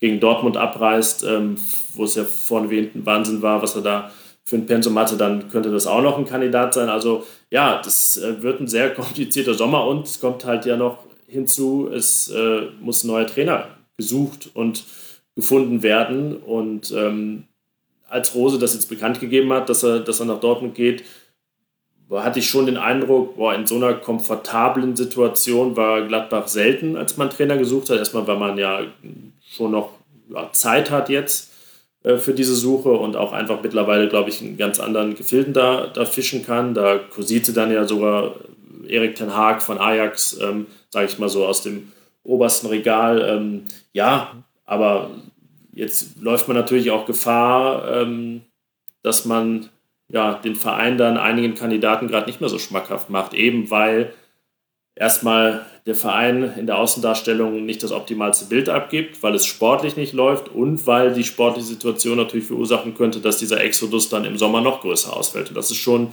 ein sehr gefährliches, äh, gefährliches Gemisch. Und gleichzeitig laufen wir wieder auf eine Corona-Transferperiode zu, die halt auch sehr, sehr viel schwieriger zu kalkulieren sind für alle Beteiligten. Also davon hat man ja auch durchaus äh, profitiert. Also Valentino Lazaro zum Beispiel bekommen zu haben, das kann man ja durchaus als Coup bezeichnen, zumindest, zumindest stand in diesem Sommer. Was glaubst du denn, wie sich jetzt die Rolle von Max Eberl verändert hat. Die Frage haben wir auch bekommen. Bisher gab es da ein sehr großes Gottvertrauen und das hat er sich ja auch hart erarbeitet durch sehr gute Außendarstellung und gute Entscheidungen. Nicht zuletzt ja mit Dieter Hecking einen Trainer abzugeben, zu wechseln, mit dem man Erfolg hatte, zu eben Marco Rose hin. Das war ja eine sehr mutige Entscheidung, die ja voll aufgegangen ist. Und man hat ja auch eine tolle Champions League-Saison spielen dürfen in diesem Jahr, unter anderem wegen dieser Entscheidung auch. Hat sich seine Rolle und sein Bild im Gladbacher Umfeld auch verändert jetzt mit dieser Sache? Erstmal kam sein Auftritt auf der von dir erwähnten Pressekonferenz sehr gut an. Ähm, also hat so das Attribut einer bundespräsidialen Rede. Also war so, so eine Gladbacher Ruckrede im Prinzip. Ähm, aber ja, es gibt im Umfeld jetzt eben schon viele Leute, die schwanken, okay, war es das wert, also diesen Schritt zu gehen unter den Umständen, dass man jetzt eben nach anderthalb Jahren Marco Rose damit konfrontiert wurde, dass er schon wieder geht, diese Ausstiegsklausel einzugehen. Dafür ja, ich meine, ähm, Dieter Hecking musste ja nicht auf Platz 13 gehen und ähm, hatte ja, hat am Ende den Europacup erreicht und äh, hatte Gladbach in der schwierigen Phase übernommen und stabilisiert, kam ins Pokal-Halbfinale und so weiter. Also diese Hacking-Zeit ist ja jetzt keine, ähm, aus der man so rausgegangen ist als Gladbach, indem man sich über die Stirn wischte und gesagt hat, Gott sei Dank ist es vorbei, sondern es war ja unterm Strich eine solide, erfolgreiche Zeit. Ähm, ich bin mir nicht ganz sicher und da habe ich auch noch, auch noch keine Antwort drauf bekommen, ob Max Eberl ähm, das sehenden Auges eingegangen ist und selbst die Wahrscheinlichkeit groß eingeschätzt hat, dass er in der Situation stecken wird, in der er jetzt steckt. Oder dass er schon ein großes Vertrauen hatte, dass Marco Rose die Worte, die er zumindest öffentlich gewählt hat bei seinem Antritt, auch genauso meinte. Und das klang ja, und das ist ja auch ein Grund für diese große Enttäuschung der Fans. Es klang ja sehr danach, dass er etwas aufbauen will und in Gladbach. Und egal wie man das definiert, sind anderthalb bis zwei Jahre ja nicht unbedingt, was man darunter versteht. Ich meine, Marco Rose, ähm, du hast vorhin gesagt, die Mannschaft wurde jetzt nicht komplett für ihn zusammengekauft, aber in dem Sommer, als er gekommen ist, kam ja schon mit äh, Benzibaini, Leiner, Embolo und Tyram vier Spieler, die mehr oder weniger Stammspieler sind und auch so das verkörpern, was er reingebracht hat. Ähm, so viel Geld wie in dem Sommer hat Gladbach auch in keinem anderen Sommer ausgegeben. Rose selbst hat eine Ablöse gekostet. Gut, die, die spielt er jetzt äh, locker wieder rein. Ähm, ja, es ist schwer, Max Eberls Rolle zu bewerten. Ich glaube, dieser Prozess läuft gerade auch noch, äh, weil wir ja nicht wissen, wo führt das jetzt wirklich am Saisonende hin. Was, wenn sie jetzt wirklich gegen Augsburg am Freitag verlieren, wenn sie dann in Manchester vielleicht untergehen und dann auch noch nicht mal gegen Schalke gewinnen. Keiner, es kann ja, also man hat jetzt fünf Spiele in Folge gewonnen, das hätte jetzt selbst, äh, hätten selbst die Pessimistischsten vielleicht auch nicht gedacht äh, nach, nach Roses Abschiedsankündigung. Also verloren. Äh, äh, verloren, ja, genau. Habe ich gewonnen gesagt? Ja. Ja, okay, nee, das, äh, ja, äh, nicht mal das. Ähm, und ähm, ja, deswegen ist es jetzt gerade so ein, äh, was man in Gladbach gerne macht, von Spiel zu Spiel schauen. Also ich würde da jetzt, äh, fällt mir schwer, da so ein, wirklich eine abschließende Prognose abzugeben, weil es echt jetzt auch doch irgendwann den Punkt geben könnte, wo es vielleicht doch nicht mehr anders geht, wo man dann wirklich zwischendurch, also ich meine, Hoffenheim ist jetzt, nähert sich schon äh, um Haver Bremen mit einem Sieg in Köln schon, schon fast ein bisschen rangerückt an Gladbach. Also es kann ja auch Konstellationen geben, wo man sagen muss, okay, es geht vielleicht wirklich nicht mehr anders. Oder Marco Rose wählt selbst halt die Exit-Strategie, um sich selbst auch in gewisser Weise zu schützen und nicht zu beschädigt aus der Sache rauszugehen. Also das wird sehr spannend zu verfolgen in den, in den nächsten Wochen. Jetzt habe ich, und da würde mich Martin deine Perspektive sehr zu interessieren. Ich habe jetzt diesen ganzen Schwerpunkt über so ein bisschen das gemacht, was im Politikjournalismus oft passiert und was ich da gar nicht mag. Ich habe über Köpfe statt über Themen gesprochen. Wie ist die Rolle von äh, Marco Rose? Wie ist die Rolle von Max Eberl? Wie ist die Rolle des Umfelds? Das waren jetzt so im Groben meine Blöcke. Habe ich auch unter anderem deshalb gemacht, weil ich gesehen habe, okay, es ist jetzt wirklich das, was die Leute interessiert, laut Forum. Aber du aus deiner Erfahrung als Trainer heraus und weil du vorhin auch schon mal eine Antwort gegeben hast, die ja so ein bisschen in eine andere Richtung gegangen ist. Was wären denn jetzt für dich eigentlich die entscheidenden Fragen, wenn es um die Situation bei Gladbach geht? Was wären für mich die entscheidenden Fragen? Ich glaube, ähm, die allerentscheidende Frage ist, wie die nächsten Spiele aussehen, weil, ähm, also erstmal muss man ja sagen, alle Spiele, die verloren wurden, wurden knapp verloren, wurden spät, äh, zum Großteil auch spät verloren. Man hat ganz gut mitgespielt, man hat gegen Leipzig lange geführt, pipapo. Also es ist nicht so, ich, ich bin immer dafür, mehr auf Spielverläufe und auf Spiele äh, zu gucken, als auf nur das Endergebnis. So, wenn eine Mannschaft eine Krise hat, wenn eine Mannschaft wirklich schlecht ist, dann müsste sich das darin äußern, dass die Mannschaft Spiele hat, wo sie gnadenlos underperformt, wo man sagt, ähm, wo man sagt, die hätten dieses Spiel komplett dominieren müssen und haben es verloren. Wo man sagt, die hätten dieses Spiel, die hätten ja mithalten müssen und wurden 3-0 nach Hause geschickt. So, so ein Spiel gab's eigentlich gar nicht. Natürlich Niederlagen gegen Köln und Mainz, aber auch mit mehr Köln-Spiel habe ich nicht gesehen, weiß ich nicht, aber Mainz hat man auch 70% Ballbesitz, mehr Schüsse, pipapo. Also das waren alles Spiele, die weitestgehend ungefähr so aussehen, wie man sie erwartet hat. Nicht ganz so gut, wie man nicht ganz so gut, wie sie sein sollten, sicherlich nicht so gut, wie man sie erhofft hat, aber nicht so richtig sonst, also nicht so im Nirgendwo. Nicht, nicht so, dass man denkt, oh Gott, was war das heute für eine Katastrophe? Außer man ist vom Ergebnis emotionalisiert dann wahrscheinlich schon, aber sonst eigentlich eher, glaube ich, nicht. Ähm, und deshalb äh, jetzt die nächsten fünf Spiele sind alles halt nicht mehr Top 6 Gegner so, die jetzt reihenweise kamen. Und ähm, ich glaube, muss da einfach gucken, wie, wie jetzt die Mannschaft, wie die weiterspielt, wie sie weiter funktioniert und wie die Leistungen jetzt sind gegen Gegner, wo man erwarten kann, dass man ähm, besser ist. Und äh, ja, ich glaube, ich glaube, darum, darum geht's. Ich, glaub, ich muss mal in, in, den Spielplan gucken, ob vielleicht auch mal eine Woche dabei ist, wo man jetzt ein bisschen trainieren kann. Jetzt ist äh, ja, wahrscheinlich wird man sich das jetzt dann, dann verschaffen, wenn das gegen City nicht äh, zu einem Wunder führt. Äh, und man weiterkommt, ja. Also klar, dann ist auch mehr genau, Zeit. Danach hat man wahrscheinlich ab und zu äh, viel mehr Trainingswochen. Ähm, und dann wird man, glaube ich, ein realistischeres Bild bekommen, als wenn man jetzt nur ähm, vier Engl so gefühlt vier englische Wochen in Folge mit jedem Spiel gegen Top-Team so hat. Und dann die. Aber ich fand, das war jetzt mit den englischen Wochen jetzt zuletzt wirklich extrem. Vorher waren es, glaube ich, die ersten neun Wochen des Jahres waren nur drei englische Wochen. Also man hatte da, glaube ich, sechs komplette Trainingswochen, was immer, also es sind immer noch drei englische Wochen, aber und die Winterpause war kurz und der Block davor war anstrengend, aber gerade im Kontrast dazu gab es ja mal die Möglichkeit und man hat auch effektiv gar nicht, gar nicht viele Verletzte jetzt irgendwie. Ähm, deswegen ja, aber klar, jetzt natürlich, wenn du gegen Augsburg spielst und dann ja, City so ein bisschen außen vor und dann gegen Schalke, das ist vor der Länderspielpause beides noch. Ich denke, da sind wir schon deutlich schlauer danach wäre ja auch tatsächlich auch ein guter Moment, um dann eine Zwischenbilanz zu ziehen, egal in welche Richtung die ausfällt. Also dann gucken wir von Spiel zu Spiel. Ist doch schön, dass wir jetzt noch bei dem gelandet sind. Aber es stimmt ja, es stimmt ja. Und ich wollte jetzt auch nicht aus diesem Gladbach-Segment rausgehen und nur die Rose-Frage gestellt haben, sondern eben auch noch ein bisschen das Einordnen in den Kontext der Saison, weil bei aller Emotionalität, die ich wirklich nachvollziehen kann, gerät das, finde ich, gerade ein bisschen so aus dem Fokus. Und dann müssen wir halt jetzt einfach mal gucken, wie das gegen Augsburg und Schalke 04 läuft. Einfach wird es auch. Aber es ist tatsächlich gerade viel, viel Politikjournalismus in Gladbach, wie du es genannt hast. Neben dem Sportlichen. Ja, man hat das Gefühl, manchmal freuen sich die Sportjournalistinnen und Journalisten, auch wenn sie noch mal so über ihr äh, drüber berichten können. Also das ist mir auch bei der Krise bei Mainz äh, ganz extrem aufgefallen, was da für Artikel rund um den Spielerstreik erschienen sind und auch noch zu ein paar anderen Themen. Die fand ich erstaunlich, ehrlich gesagt. Und da hatte ich auch das Gefühl, das hat jetzt vielen gefallen, dass da jetzt was los ist und dass man da jetzt mal äh, andere Artikel schreiben kann, dass man da mit kontroversen Fragen in Pressekonferenzen reingehen kann. Das ändert tatsächlich, der, der Beruf eines Sportjournalisten ist halt schon relativ monoton, muss man ehrlicherweise sagen. Und das äh, Tollste, was dann passieren kann, ist dann internationaler Wettbewerb. Dann hat man noch ein paar mehr Spiele und ein paar Reisen, die man mitmachen darf, zumindest prä-Corona.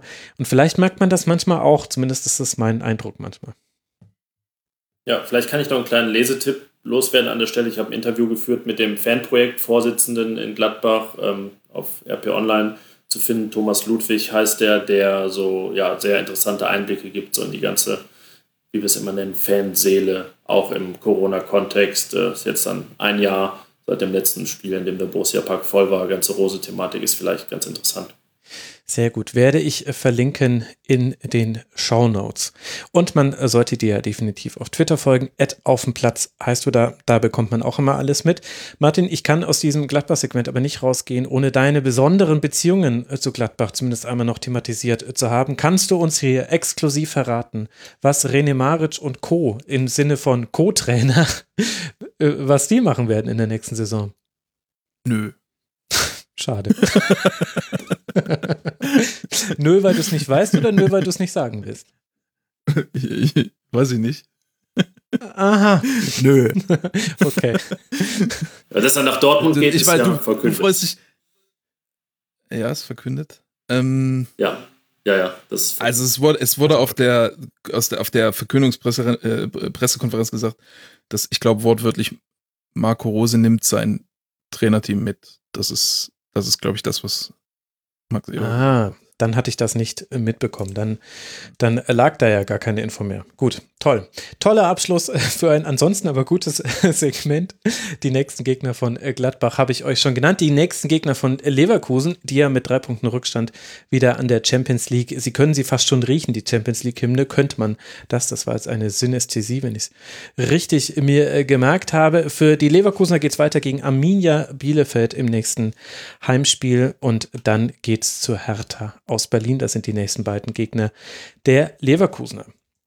Jetzt müssen wir hinabsteigen in den Tabellenkeller und wir müssen uns mit zwei 0 zu 0 Spielen auseinandersetzen, die aber jeweils auch wieder viele Geschichten außen rum hatten. Lasst uns beginnen mit dem Freitagabendspiel zwischen Schalke 04 und dem ersten FSV Mainz 05, Tabellenplatz 18 gegen Tabellenplatz 17 mit einem neuen Trainer auf Schalker Bank. Das hat man so auch schon lange nicht mehr erlebt. Dimitrios Gramotzis heißt der neue Mann auf Schalke und der hat sich gegen Mainz 05 Martin etwas ausgedacht. Fünfer Viererkette mit Debütant Jalanolu auf links, Kolasinac dafür neben Sada auf der Doppel-6, Rahman neben Hoppi im Sturm. Und trotzdem kam Schalke zu nur zwei Schüssen im Spiel gegen Mainz, die wiederum auf 19. Du seufzt ja jetzt schon. Ja. Wie, wie hat denn dieser Schalke-Ansatz dir gefallen? War, war fantastisch, war eine der besten Leistungen, die ich je. Nee, ähm, ja, man, also ich, ich habe während des Spiels ist mir, äh, hat sich bei mir folgende These gebildet. Schalke ist, eine, ist im Grunde eine, eine, eine Ballbesitzmannschaft, die nicht weiß, wie man das Spiel aufbaut. So. Das ist, weil Schalke ist, ist sieht, sieht eigentlich, solange die den Ball haben, äh, sieht es ganz okay aus. Da hat man das Gefühl, da, das, da, da, da steckt ein gewisses Potenzial drin. Natürlich, wenn dann noch irgendwie Bentaleb und Harit mitspielen, steckt mehr Potenzial drin, als wenn, als wenn Kolasinac auf der 6 ran muss. Ähm, aber auch Serda ist ja ein guter Spieler und haben sie ein paar Verteidiger, die theoretisch Spiel aufbauen können und so. Ähm, und da fehlt aber, da fehlt dann noch so viel, um das effektiv zu machen in dieser starken Bundesliga gegen halt auch so Gegner wie Mainz, die halt super aggressiv, super intensiv äh, anlaufen und genau wissen, was sie machen sollen. Also in dem Spiel war es ganz konkret so, dass Mainz hat das Spiel massiv auf äh, Becker geleitet. Die hatten Latzer quasi in so einer Rolle zwischen 8 und 10, mhm. haben Becker in der Dreierkette offen gelassen und dann ist Latzer immer raus und hat Becker angelaufen. So. Und ähm, das Problem, also dann ist es eine 3 gegen 3 Situation vorne, dass drei Stürmer gegen drei äh, Verteidiger anlaufen. Das will man schon mal nicht. Also könnte man darauf schon mal reagieren, indem man sich irgendwie umpositioniert, indem man den einen Innenverteidiger breiter, den Außenverteidiger tiefer und mehr eine, eine 4 hinten aufstellt. Und äh, auch die Sechser wären ja dadurch eigentlich frei. Ne? Also wenn, äh, wenn alle drei Stürmer in einem 5-2-3, wenn die alle drei anlaufen, sind die Sechser dahinter erstmal offen. Äh, wenn, dann muss vom, von Mainz müssen die Sechser wieder rausschieben, dann ist dahinter, sind dahinter die Zehner offen. Also die beiden Optionen hat man. Äh, wenn wenn Stürmer rauskommen, auf die Sechser spielen, wenn die Sechser rauskommen, auf die Zehner spielen. Und wenn dann der Innenverteidiger rauskommt, kannst du direkt tief spielen. Mehr mhm. oder weniger. Und die Logik hat man, sieht man bei Schalke einfach nicht. Die spielen halt einfach, was frei ist. Dann kommt ab und zu mal eine einzelne Bewegung, wo sich einer frei macht. Aber es gibt kein aktives Freilaufverhalten für, für diese Bälle. Es ist, dieser Plan ist nicht da. Es hat ganz konkret in dem Spiel ganz viel in der ersten Halbzeit Serda war dann im Deckungsschatten quasi von Latza, Mhm. hat dann zur Seite aufgemacht, was okay ist, aber dann muss Kolasinac auf die 6 kommen. Weil, wenn Kolasinac nicht auf die 6 kommt, äh, dann wird Serda angespielt, äh, wird von zwei Seiten angelaufen und hat keine Option. Und hier war es dann oft so, dass ähm, man dazu noch das Gefühl hatte, dass Schalke auch nicht unbedingt über Becker aufbauen wollte, dass sie auch nicht die Idee haben, einfach mal den Gegner laufen zu lassen und einfach mal zu zirkulieren, sondern es war dann häufig so, Serda bekommt den Ball von Becker, Latza hat entweder Becker noch gar nicht richtig angelaufen oder kommt dann zurück oder so, ähm, setzt Serda unter Druck, dann ist Becker wieder offen, wird nicht angespielt, Serda versucht nach vorne zu spielen, da ist aber äh, die Mainzer Doppelsechs quasi, kann das komplett aufnehmen. Ja. Ähm, du hast dann Bosdogan als Zehner, der ja, halt irgendwo da zwischen den Sechsern rumsteht, nicht so richtig weiß, wie er sich bewegen soll. Ab und zu kommt mal ein Stürmer mit dazu, aber halt auch nicht wirklich gezielt. Und Kolasinac ist zu weit auf der anderen Seite und kann quasi vom ballfernen Sechser aufgenommen werden. Ja, wenn er mit, wenn er früh genug rüberkommen würde auf die Sechs, kann man von ihm jetzt nicht auf Anhieb erwarten. Ist eine Position, die er nicht richtig kennt. Wenn er das machen würde, was zum Beispiel bei Leipzig im Schlaf funktionieren würde, dann müsste vielleicht der, ähm, der ballnahe Sechser von, von, von Mainz auf ihn raus und dann hat Serda eine, vielleicht eine Option, an ihm vorbei auf den Zehner zu spielen, sowas. Aber da fehlen halt so viele, da fehlen so viele Bewegungen, da fehlen so viele Ideen in der Ballzirkulation, ähm, dass das halt am Ende darauf hinausläuft, dass Schalke einfach ein bisschen den Ball rumschiebt und dann halt irgendwas macht. Einen langen Ball oder irgendeinen Flügelangriff ohne Option oder sowas. Und das war's dann. So. Und ja, das, äh, das reicht dann nicht.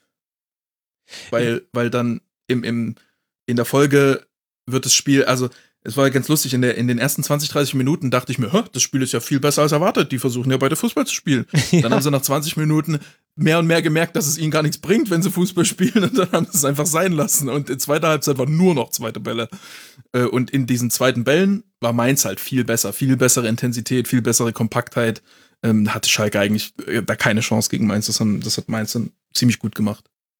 Ja, vor allem, was ich noch fand, wobei ich sagen muss, ich habe es im Real Life gesehen, erst am Samstag. Das heißt, ich wusste schon, was auf mich zukommt. Das, und das trübt dann schon manchmal den Blick. Aber ich hatte das Gefühl, in der ersten Phase, wo das eben schon ein Fußballspiel war, im Sinne von, da läuft der Ball von einem äh, zum anderen und das geht ein bisschen, also da, da ist ein bisschen Stabilität drin. Da war das halt auch so ein bisschen, als hätten die beiden halt Claims abgesteckt und hätten sich halt gegenseitig versichert, ja gut, ihr dürft im Aufbaudrittel, dürft ihr schon machen. Äh, wir, also selbst wenn Mainz hoch angelaufen ist, äh, was sie gerade am Anfang äh, eigentlich ganz gut gemacht haben, aber das war halt einfach dann ein Ballbesitz, der dem Gegner nicht wehgetan hat. Und was bei Schalke gefehlt hat, neben den Bewegungen, die du besprochen hast, das kann man ja auch nicht erwarten. Wo sollen die jetzt auf einmal herkommen? Nur weil ein anderer Trainer jetzt mal dreimal das Training geleitet hat, ist das noch nicht automatisch da. Aber was halt auch gefehlt hat, und das ist schon was, was man auch einfordern kann und was Schalke einfach nicht schafft in dieser Saison, ist mal ein Tempo im Passspiel. Das ist, du schläfst manchmal ein bei den Pässen, die die spielen und sorry, dann wirst du ein so gut formiertes Mainz, was ja in diesem 5-2-3 gegen den Ball auch wirklich gut stand und was die entscheidenden Zweikämpfe fast immer gewonnen hat, ey, die kriegst du auch auf gar keinen Fall irgendwie in Bedrängnis, wenn du nicht auch mal mit Tempo und Pass spielst und die, die mal ein bisschen laufen müssen und dann vielleicht einer von denen einfach mal da auch eine schlechte Entscheidung trifft, der, weil er eben handlungsschnell sein muss. Und Bedingt das, sich, glaube ich, bedingt sich, glaube ich, auch, weil Ja. wenn du, wenn du nicht weißt, wo du hinspielen kannst, ja, ja, klar. dann spielst du ja auch nicht schnell, ne? Das muss ja muss erstmal die Option da sein, damit du sie dann auch schnell, schnell spielst. Aber es hätte schon, also gerade auch in der Zirkulation, dann teilweise haben sie auch einen Torwart mitgenommen und dem Öffnen und dann, wie gesagt, Rückpass Serda Becker wurde dann einfach, einfach nicht gespielt. So. Und ähm, die Schalke hat nicht die Idee, den Ball zu zirkulieren. Schalke behält den Ball, solange sie nicht unter Druck gesetzt werden. Aber die haben nicht die Idee, wir spielen mal nach links, dann spielen wir zurück nach rechts, dann spielen wir zurück nach links, damit der Gegner durchbewegen muss und dann irgendwann eine Lücke aufgeht. Das ist nicht die Idee von Schalke. So, und das müsste erstmal als Idee da sein, damit man das dann auch mit einem möglichst schnellen Passspiel umsetzen kann. Glaube ich. Ja, das stimmt. Und, und ich fand, dass man da aber den, den krassen Unterschied zu Mainz 05 gesehen hat. Also, äh, es gab eine Situation, da hat, da hat Mainz mal einen Fehler gemacht im Verschieben und Hoppy stand zwischen äh, Bell und Nia KT frei. William hat den Ball und hat irgendwie so 10 Meter freie Wiese vor sich und er kann, er hätte direkt den Pass spielen können.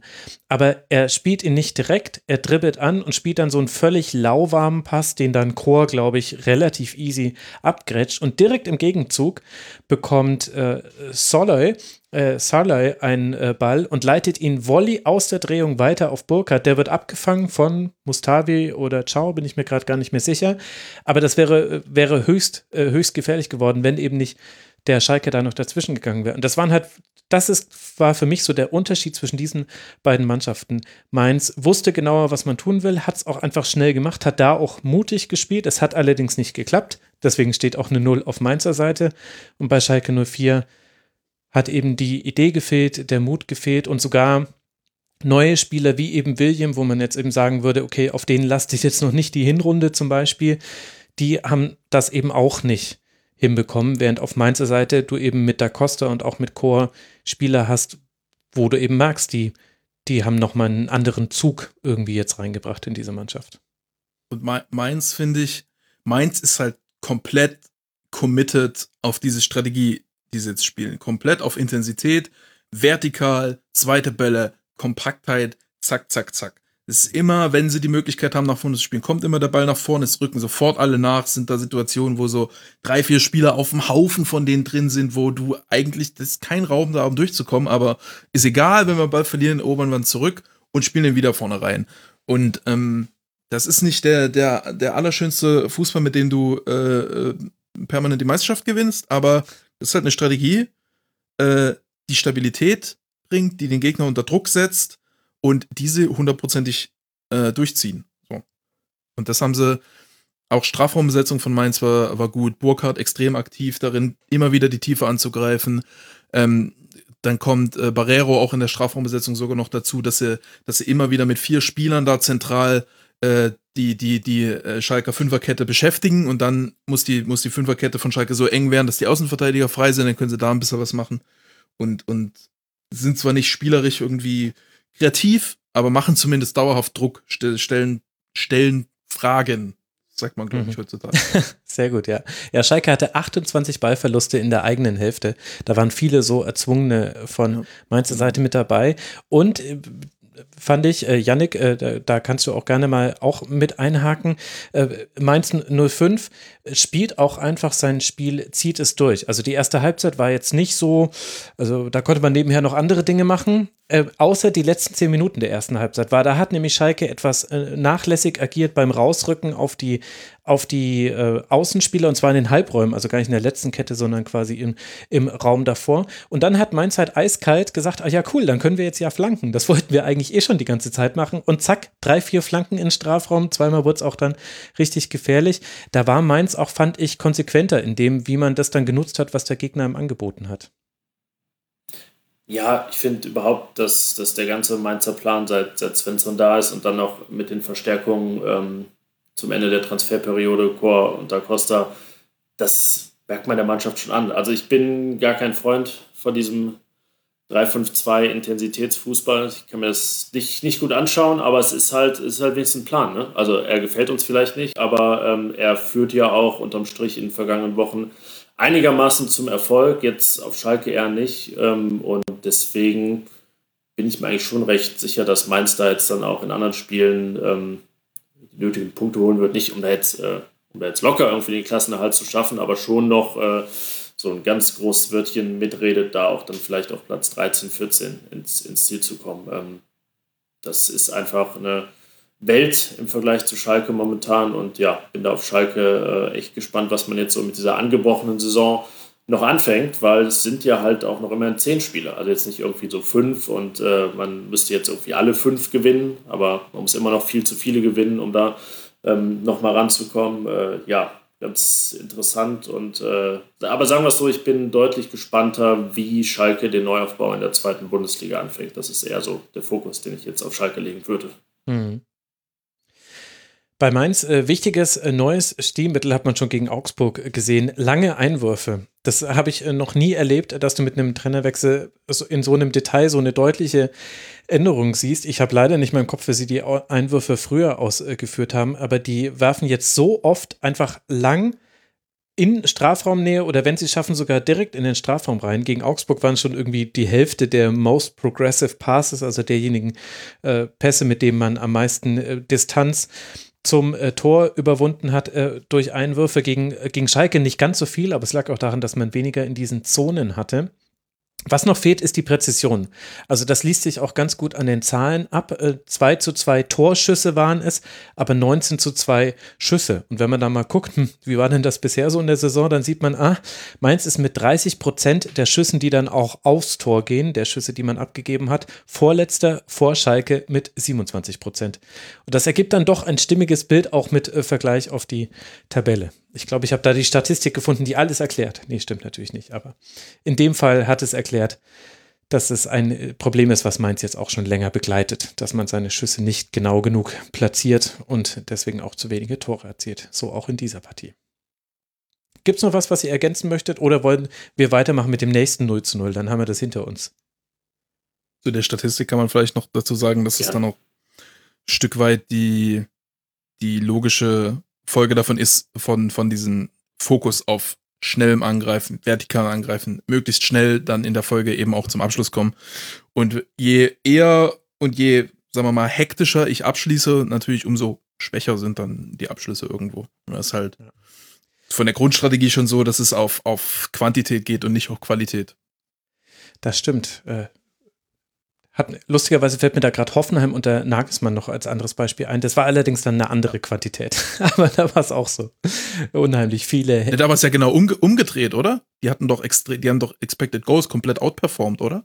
Nee, nee, in der Phase, in der sie mal die, den internationalen Wettbewerb verspielt haben, da hatten die gefühlt pro Spiel 42 Schüsse und haben daraus halt ein Tor gemacht, Ach weil ja, die immer so Abschlüsse, aber weil die halt viele Abschlüsse in hohem Tempo hatten. Also äh, es war halt dann quasi auch dem Spielkonzept geschuldet und ja, naja. Aber gut, ist jetzt äh, vielleicht also, dann doch ein bisschen anderes Thema. ja, ja, es ist, äh, aber da müssen ja die Trainer drüber nachdenken, nicht wir zwei. Ach nee, hups, du ja doch. Für Schalke, die jetzt neun Punkte Rückstand auf den Relegationsplatz haben, äh, geht es jetzt dann äh, gegen Wolfsburg auswärts äh, ran. Das wird das nächste Spiel von Dimitrios Gramotzes als neuem Trainer, bevor man dann zu Hause Gladbach empfängt. Wir haben vorhin es schon thematisiert. Für Mainz 05, die einen Punkt hinter dem Relegationsplatz liegen, geht es jetzt weiter im Heimspiel gegen den SC Freiburg und dann zur TSG aus Hoffenheim. Das sind die nächsten beiden Partien von Mainz, die ja weiter aus ihren letzten acht Spielen nur zwei verloren haben. Das läuft also sehr erfreulich trotz dieses nur Punktgewinns auf Schalke. Dann kommen wir zum zweiten 0 zu 0 dieses 24. Spieltags und das sorgt eben dafür, dass Mainz 05 einen Punkt Rückstand auf den Relegationsplatz behält, denn es fand in Bielefeld statt und bedeutete, dass eben die Arminia ein Pünktchen sammeln durfte. Keine Tore gab es im Spiel gegen Union Berlin und das, obwohl man auch mit einem neuen Trainer angetreten ist, ähnlich wie Schalke 04. Frank Kramer ist jetzt bei Arminia in Amt und Würden und hat auch so einiges probiert in seiner Aufstellung. Überschattet wurde das Spiel von einem Zusammenprall von Lute und Riasson, der zu einer achtmütigen Unterbrechung geführt hat. Beide spielen danach noch durch. Dann musste auch noch Cordova raus, auch nach einem Zusammenprall. Das war aber wahrscheinlich eher eine Geschichte rund um die Zähne oder den Mundbereich. Zumindest. Und jetzt ist die Frage, Yannick, was gibt es noch zu diesem Spiel zu erzählen? Was ist dir aufgefallen? Ja, es ist bemerkenswert, dass die Nachspielzeit der ersten Halbzeit in etwa der in Minuten der Zahl der Torschüsse entspricht. also, also, oh, da bist du äh, ganz ungefähr. großen Ding auf der Spur. Und ich bin, äh, da muss ich jetzt mal, ich weiß nicht, was sie in der Zeit gemacht haben, als das Spiel dann pausierte, aber 133,6 zu 130,2 Kilometer. Ist das, also sind die, war es so kalt und das sind, haben die sich in acht Minuten warm Zehn Minuten lang gejoggt. Also ich meine, Union hat natürlich enorm hohe Werte, klar. Aber die müssen ja gejoggt sein in der Zeit, oder? Das ist ja kaum zu erklären sonst. Also ich glaube, dass, also sie haben sich warm gehalten auf dem Feld und äh, wenn dann da elf Spieler halt irgendwie so ein bisschen hin und her laufen, summiert sich das auf. Also es war ein laufintensives Spiel, aber, aber nicht 133. Ja. Also äh, das war, glaube ich, ein Tracking-Fehler, glaube ich auch, ja. 133 auf Ja, elf Spieler? ansonsten natürlich.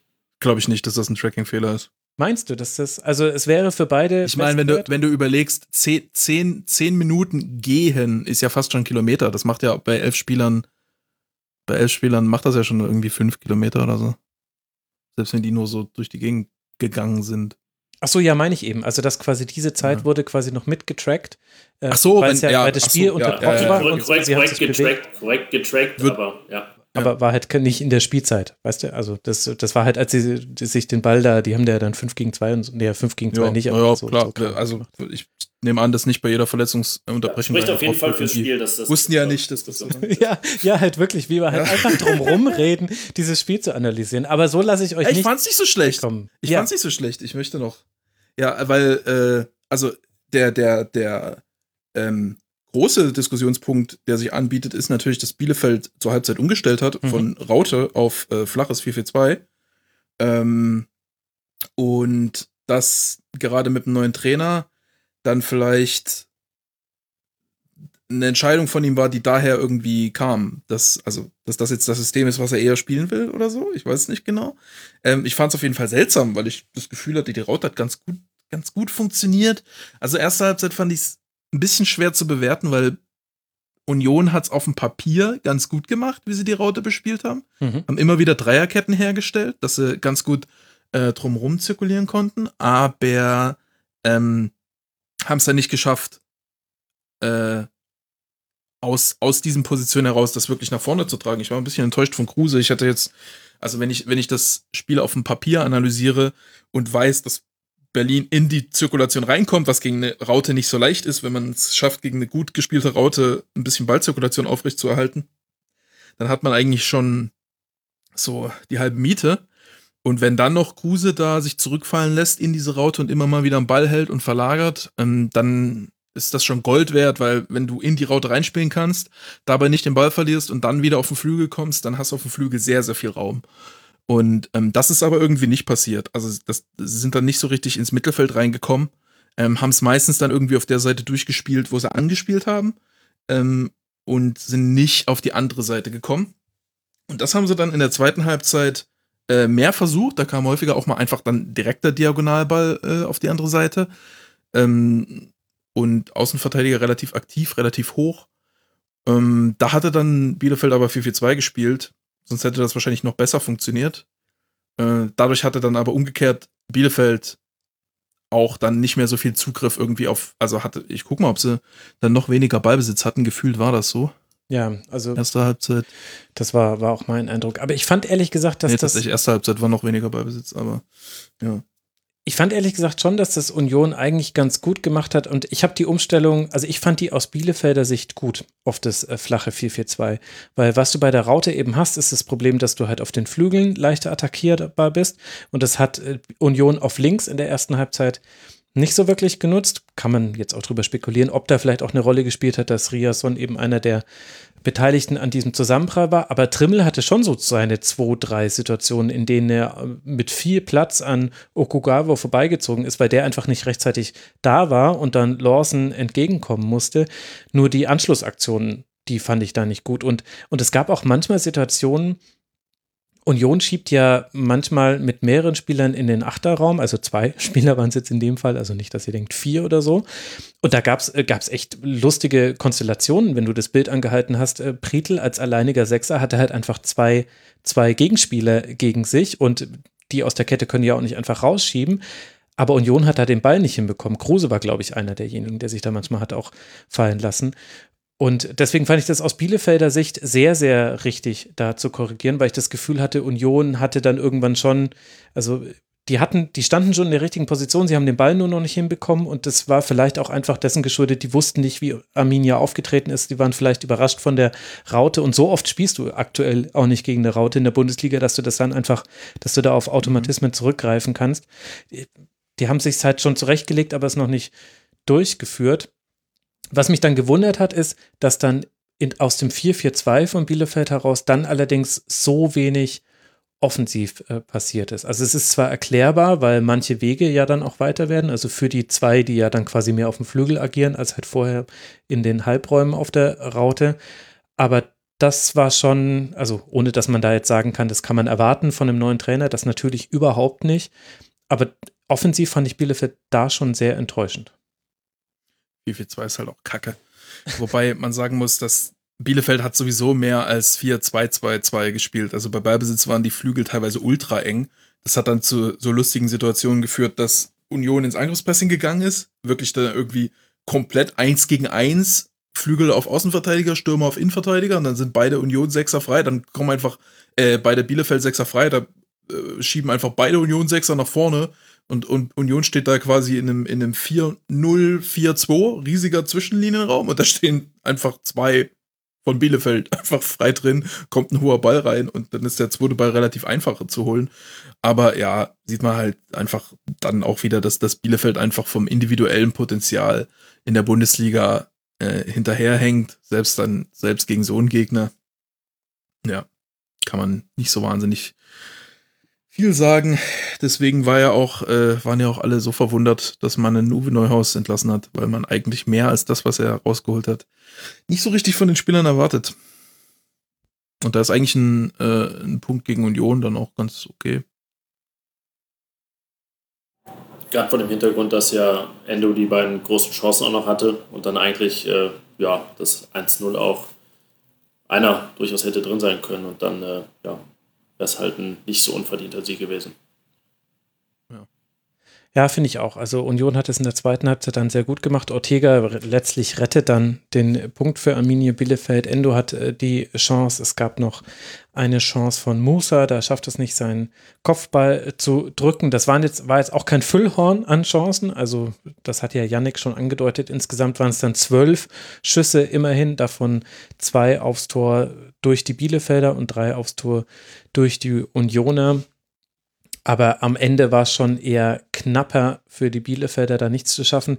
Und das hatte aber dann auch so ein bisschen wahrscheinlich auch damit zu tun, dass man schon gemerkt hat, dass Frank Kramer da gerade am offenen Herzen operiert. Also in der zweiten Halbzeit fand ich, war das auch so von der Wechselpolitik her fast schon wie so ein Testspiel, wo man sagt, jetzt will ich aber nochmal 20 Minuten diese Kombination sehen. Und dann kommen halt einfach nochmal äh, der Medina, Hartl, Shiplock und vorher Dorn hat er auch nochmal, der Dorn hat nicht von Beginn an gespielt, das ist noch wichtig zu erwähnen. Auf Bielefelder Seite ist ja so auch noch nicht vorgekommen in der Saison. Und äh, da kann man dann drei Wechsel, nicht so viel erwarten. Drei Wechsel gleichzeitig, ne? Das, das, sieht man nicht so oft. Das sieht irgendwie das, das fühlt sich irgendwie kurios an, wenn man das sieht.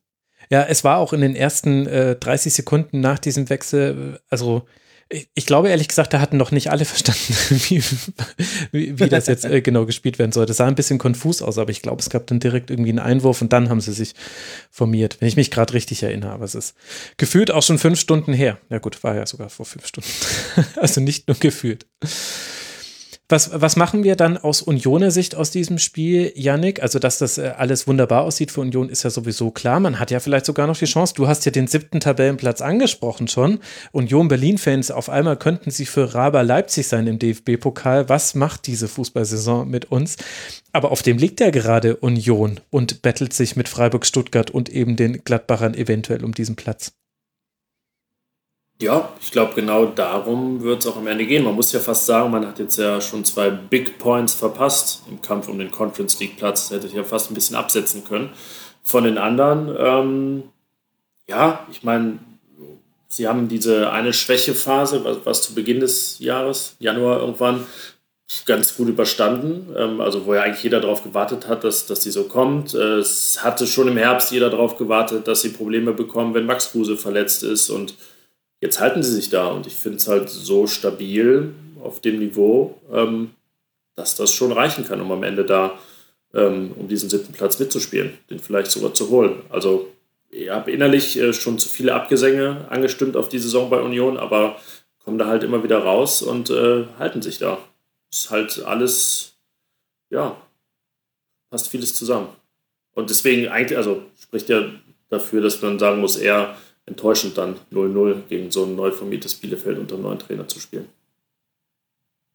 Das elfte Unentschieden ist es schon für Union in dieser Saison. Das muss man sich bei 24 Spielen erstmal noch vor Augen führen und wo man dann dennoch steht. Das zeigt sehr wenige Niederlagen. Tatsächlich ist Union Berlin die Mannschaft, die hinter Rasenballsport Leipzig am seltensten in Rückstand geraten ist in diesen bisherigen 24 Spielen. Raba mit acht Rückständen, Union Berlin mit neun Rückständen. Der einzige Unterschied zwischen den beiden Mannschaften ist dann, was man daraus gemacht hat. Also Union Berlin ist kein einziges Mal noch gewonnen wenn man zurückgelegen hat. Leipzig immerhin noch zweimal gewonnen, dreimal unentschieden. Und dann kamen da noch drei Niederlagen her. Das sind dann auch alle Niederlagen, die Leipzig in dieser Saison hatte. Das ist der kleine, aber feine Unterschied. Für die Unioner geht es jetzt weiter zu Hause gegen den ersten FC Köln. Und für Arminia Bielefeld geht es schon unter der Woche weiter im Nachholspiel zu Hause gegen Werder Bremen.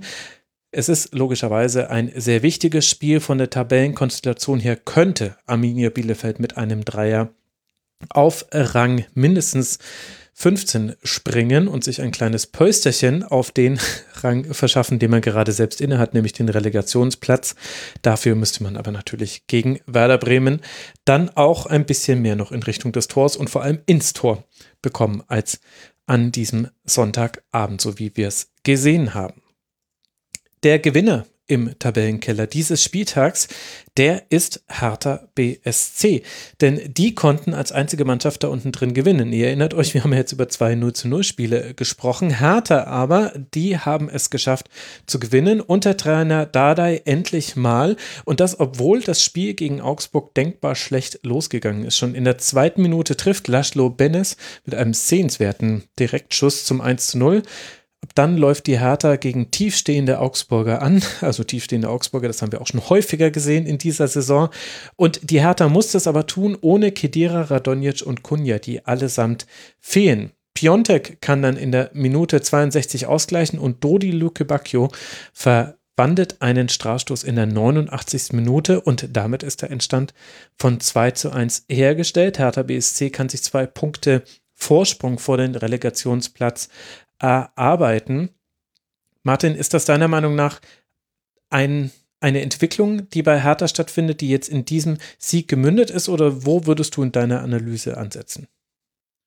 Ich habe nur, nur kurz reingeguckt in das Spiel, war auch während der Konferenz und ähm, fand so, ja, hast halt mit von der Formation her schon ein bisschen Vorteil, kommst ein bisschen in die Zirkulation rein. Augsburg spielst defensiv und kannst ein bisschen was machen. Hm, waren jetzt aber auch nicht massenweise Chancen rausgespielt.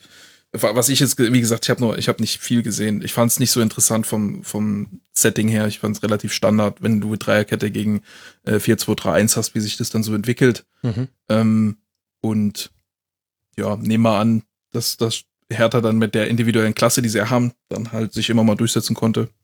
Und hm, Zahlen sehen auch so aus, dass es halt ja relativ ein normales Spiel ist, quasi, wenn die einen Dreierkette spielen, die anderen äh, haben keine Pressing-Abläufe da drauf äh, und verteidigen eher passiv.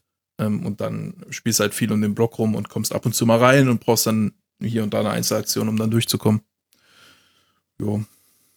Wäre meine, meine Vermutung anhand der, der Minuten, die ich gesehen habe.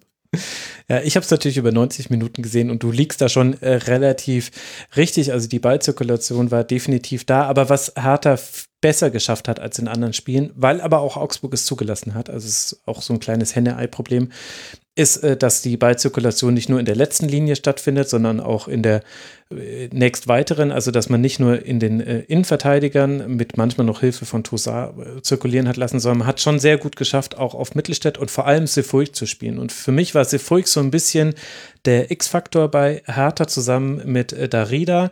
Da hat bei weitem nicht alles geklappt bei Sefuig. Aber zusammen mit einem Darida, der immer wieder rausgeschoben ist äh, in den rechten Halbraum, gab es halt dann Anspielstationen. Und das haben sie echt relativ stoisch fast schon runtergespielt und dann einen sehr flexiblen Piontek neben Cordoba gehabt. Cordoba war logischerweise der Zielspieler, hat er auch ganz gut gemacht in vielen Situationen. Piontek war viel flexibler in, in den Räumen einfach, wo er war. Der war eigentlich überall mal zu finden, also in der Offensive als früher. Und das hat Hertha echt ganz gut freigelegt. Und wer unglaublich weit nach vorne geschoben hat, war Askasiba. Also ich weiß nicht, ob das die Konsequenz daraus war, dass Augsburg so tief stand. Da hätte ich es gerne länger null, ähm, beim Stand von 0 zu 0 gegeneinander gesehen.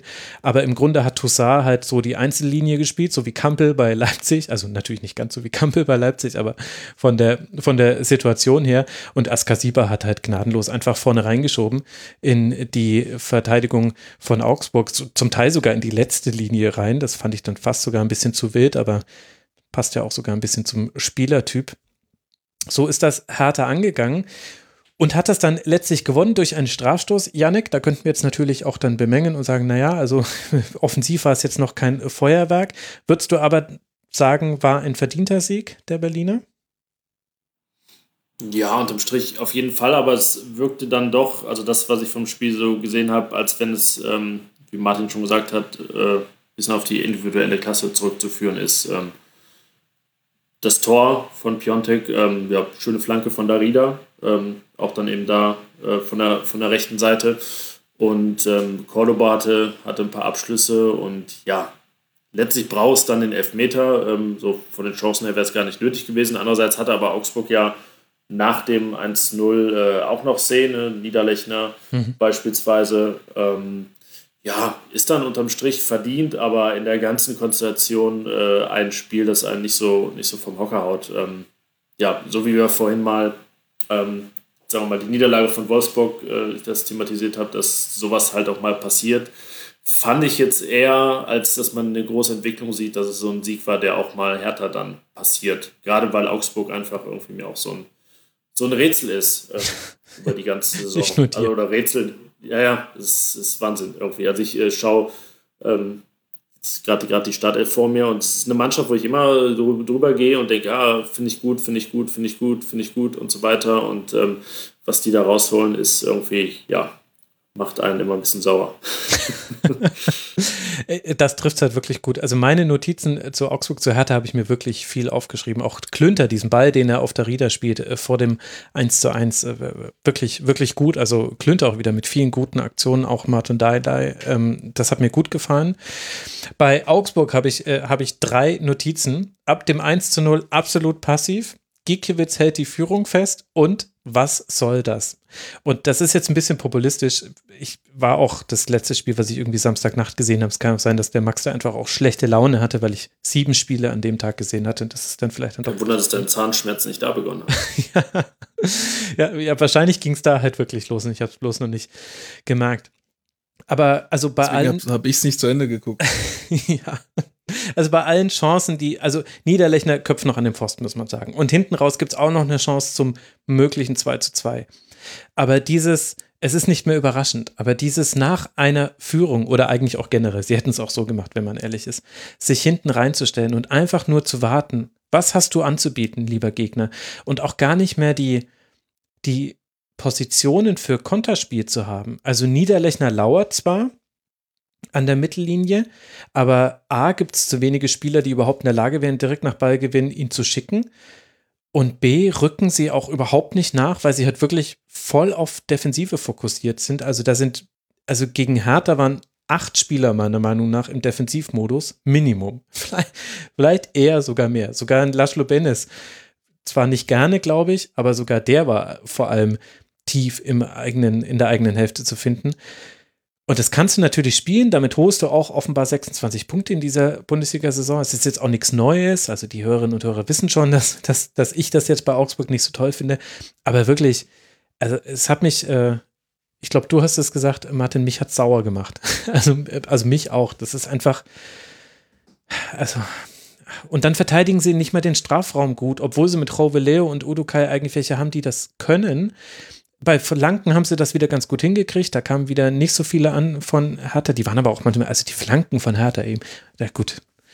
Na, nee, nee, will mich jetzt nicht wieder aufregen, aber ähm, bitte, bitte überlegt euch mal vorher, ob ihr nicht vielleicht doch an den zweiten Pfosten flanken wollt. Sie hatten so oft eine Überzahl am zweiten Pfosten, was eigentlich auch schon irre ist, wenn der Gegner so tief drin steht, dass man dann Überzahl herstellen kann. Naja, egal. Also. Augsburg ist einfach. Diese Liga braucht Augsburg um weiterhin einen vernünftigen Maßstab zu haben. Weil Augsburg weiterhin den Fußball spielt, ja. der seit 15 Jahren in der Bundesliga gespielt wird, eins zu eins weitermachen, einfach, einfach durchziehen, so dass man halt gucken kann, okay, wer ist über diesem Standard, wer ist besser als Bundesliga 2015 und wer nicht. So. Das ist einfach, auch der Kader ist so, ist genauso, hätte man 2015, wäre man genau neuneinhalb da geworden mit dem Kader. Äh, und, und deswegen braucht's, braucht's Augsburg in der Liga. Das ist unser der, Eich, der Eichstrich der Bundesliga. Ja. genau. Ah, genau. Das ist schön. Ja, okay, gut. Dann ist Hertha jetzt äh, Augsburg geprüft und äh, hat diese Prüfung bestanden. Das war ja bei Leibe nicht jedem vergönnt in dieser Saison schon. Also unter anderem Union Berlin hat ja zweimal verloren äh, gegen Augsburg. Das ist die eine Statistik, die den Hertha-Fans jetzt ein Lächeln ins Gesicht gezaubert hat an dieser Stelle. Also dann legen wir auch den Mantel des Schweigens über dieses Spiel. Hertha spielt jetzt als nächstes bei Borussia Dortmund und dann zu Hause gegen Leverkusen, auch mit Blick auf die diese nächsten Gegner, bevor es dann zum Derby an die alte Försterei geht, zeigt, wie wichtig es war, jetzt da vielleicht nochmal drei Punkte einzusammeln. Und Augsburg spielt jetzt seinerseits äh, zu Hause gegen Borussia Mönchengladbach. Augsburg liegt auf Tabellenplatz 13, also nicht ganz neuneinhalb. Sieben Punkte Vorsprung hat man auf den Relegationsplatz. Stand der Aufnahme. Ein ausstehendes Spiel gibt es daher noch von Arminia Bielefeld. Und damit fehlt nur noch eine Partie von diesem 24. Spieltag und das war das erste Sonntagsspiel dieses äh, Nachmittags. Siebenmal hat Werder Bremen in dieser Saison schon 1 zu 1 gespielt. Gegen Köln kam jetzt das achte 1 zu 1 dazu. Erst trifft Sargent zum 1 zu 0, dann Patz Pavlenka und Hector kann ins leere Tor einschieben. Und das war dann der Ausgleich. Und wieder, Yannick, haben wir so ein Spiel, bei dem im Nachhinein viel um eine Schiedsrichterentscheidung äh, diskutiert wird. Also eben die Frage, war das jetzt nur ein Patzer von, von Pavlenka oder kam da auch noch eine Behinderung durch den erhobenen Arm von Dennis mit dazu? Ich habe aber das Gefühl, das lenkt so ein bisschen davon ab, was dieses Spiel eigentlich so erzählenswert macht, nämlich dass man beim ersten FC Köln doch durchaus eine Veränderung gesehen hat. Also nicht nur in der Art und Weise, wie man aufgestellt war, sondern auch wie man gespielt hat. Das sah bis dann zu dem Moment, wo es dann vielleicht auch mal Richtung Tor hätte gehen können, fand ich ganz gut aus vom FC. Ja, ich habe tatsächlich hier stehen, überraschend spielstark. Ohne Strafraum steht aber da hinter dem, äh, nee, also klar, Skiri, Meier, Rex Bitschei und dann ist Duda halt die Spitze im Prinzip da vorne. Das ist ja vielleicht dann auch Teil, Teil des Problems oder die Erklärung. Aber ja, also wenn es um reine Ballzirkulation und so weiter geht, ähm, deswegen habe ich es auch notiert, habe ich das schon überrascht. Fand ich da Köln in dem Spiel ähm, auch besser und äh, von daher, egal wie es dann zustande gekommen ist, äh, für mich auch, auch verdient der Punkt. Ähm, ja, und insgesamt so recht typisch, ne, wenn du sagst, es war mir gar nicht klar, wer da 8 x 1-1 zur Halbzeit 0-0. Ja, auch sehr erwartbar unterm Strich.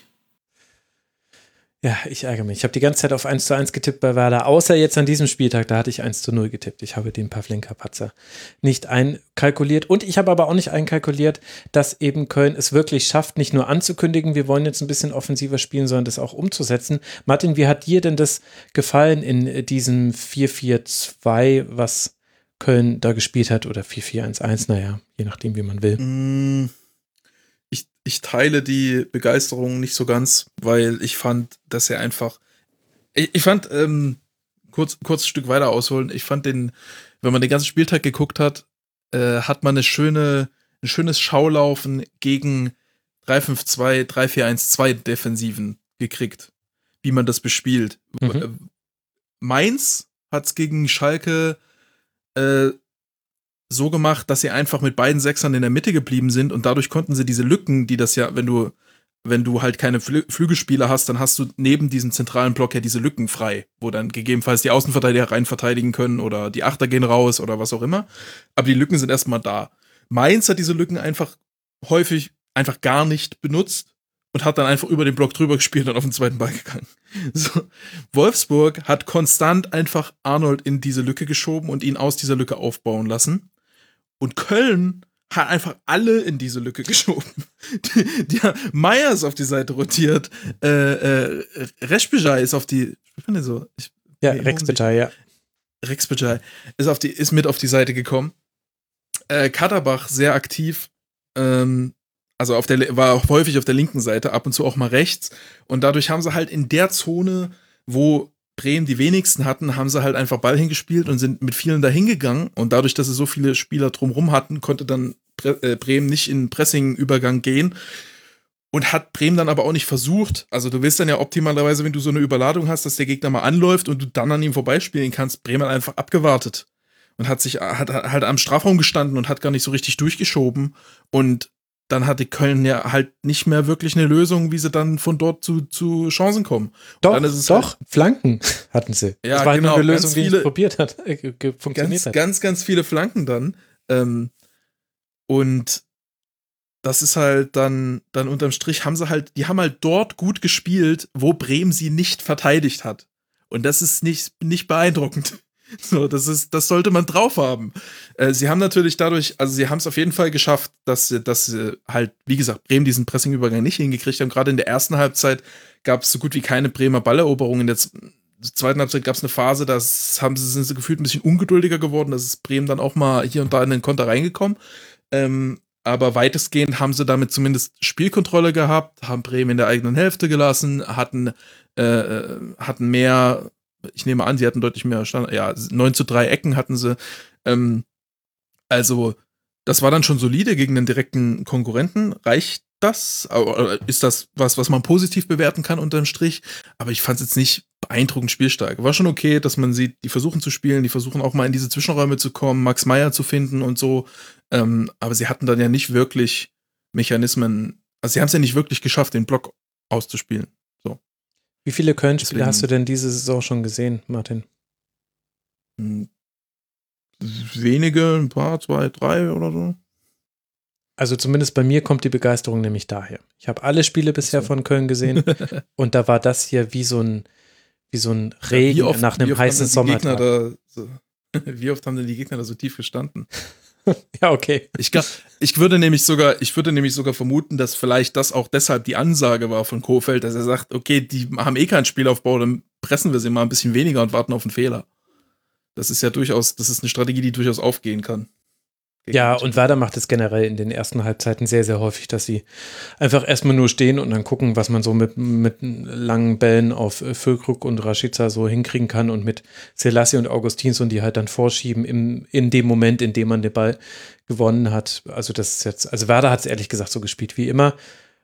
Hat halt ganz gut geklappt, weil Werder eigentlich jetzt auch, also Werder fällt nicht mehr unter so ein gewisses Niveau drunter in dieser Saison. Und das hast du auch wieder in diesem Spiel gegen Köln gemerkt, im Guten wie im Schlechten. Aber Yannick hatte sich vorhin schon entmutet. Was willst du noch ergänzen?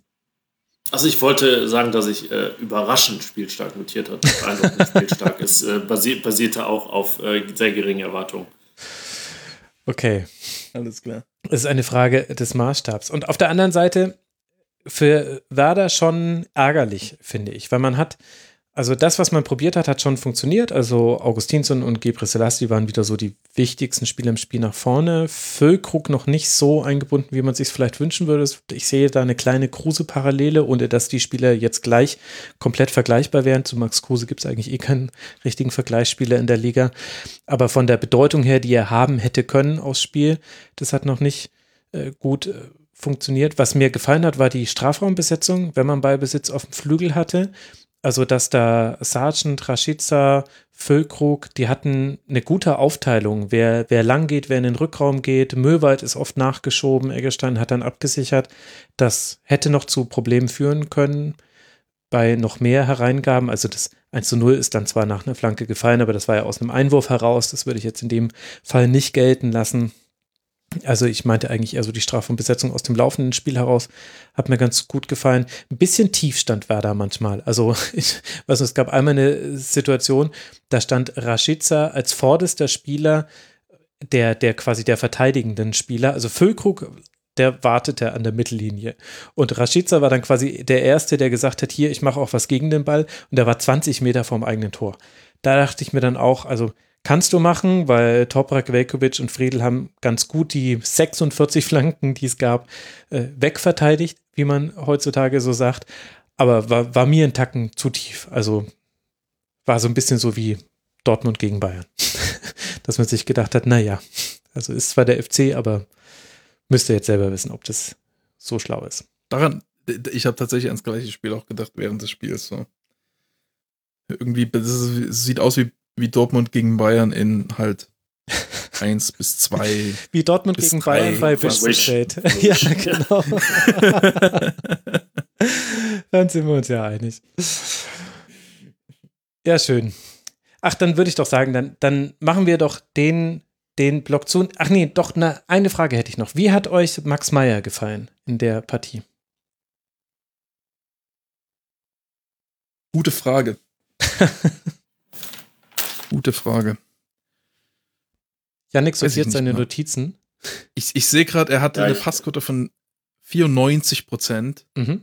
und 78 Pässe gespielt. Also war schon extrem präsent. Mhm. Waren die meisten ich glaube, äh, hm, kam aber halt nicht so wahnsinnig viel rum, war aber halt auch nicht einfach. Also war nicht so hundertprozentig zu bewerten. Ich habe mir während des Spiels auch gedacht, so, ist das jetzt, also ich, ich hatte irgendwann mal eine sehr hohe Meinung von ihm und die Karriereentwicklung war dann natürlich sehr enttäuschend und das Spiel hat mir nicht so richtig geholfen dabei, meine Meinung nochmal neu einzuordnen. So, bin mir immer noch unsicher. Möchte ihn nochmal gegen andere Gegner sehen.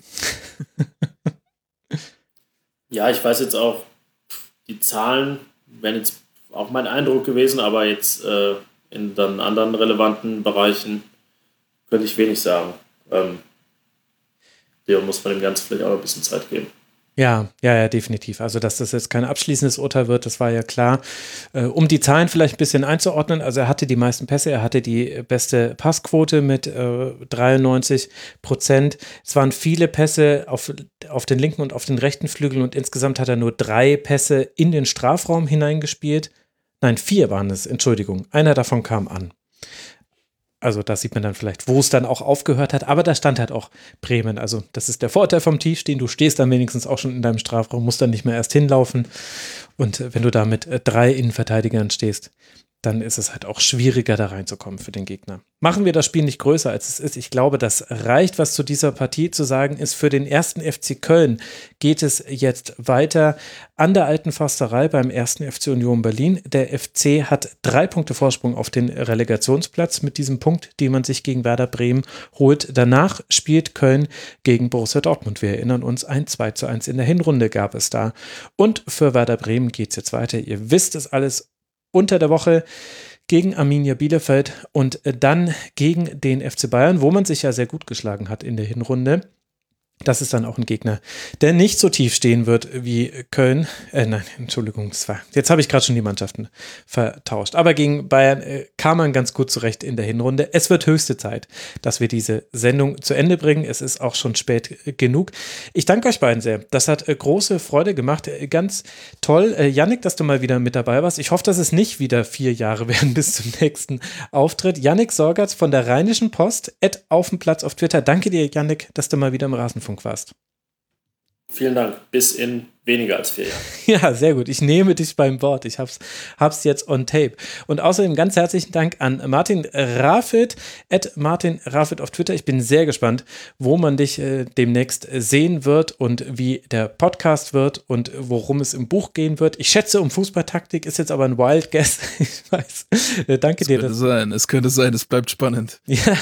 Oder wird es der große Krimi, den du dir, den du dir jetzt mal aus den Fingern saugst? Das ist, das ist das Nebenprojekt.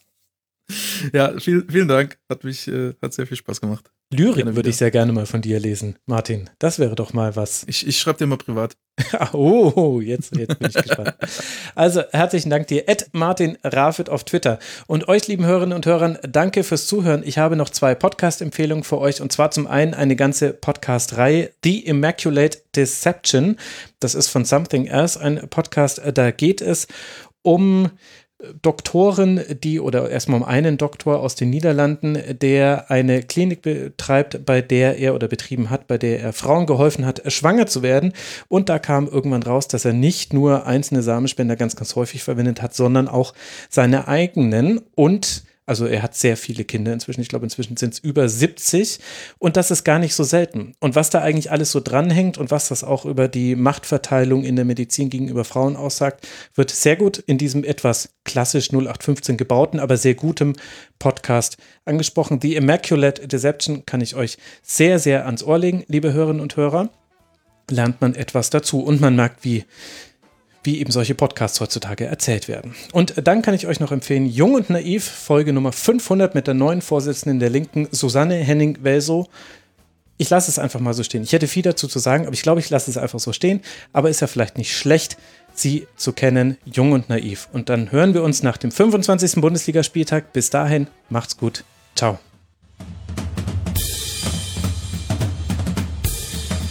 Das war die Rasenfunk-Schlusskonferenz. Wir gehen nun zurück in die angeschlossenen Funkhäuser.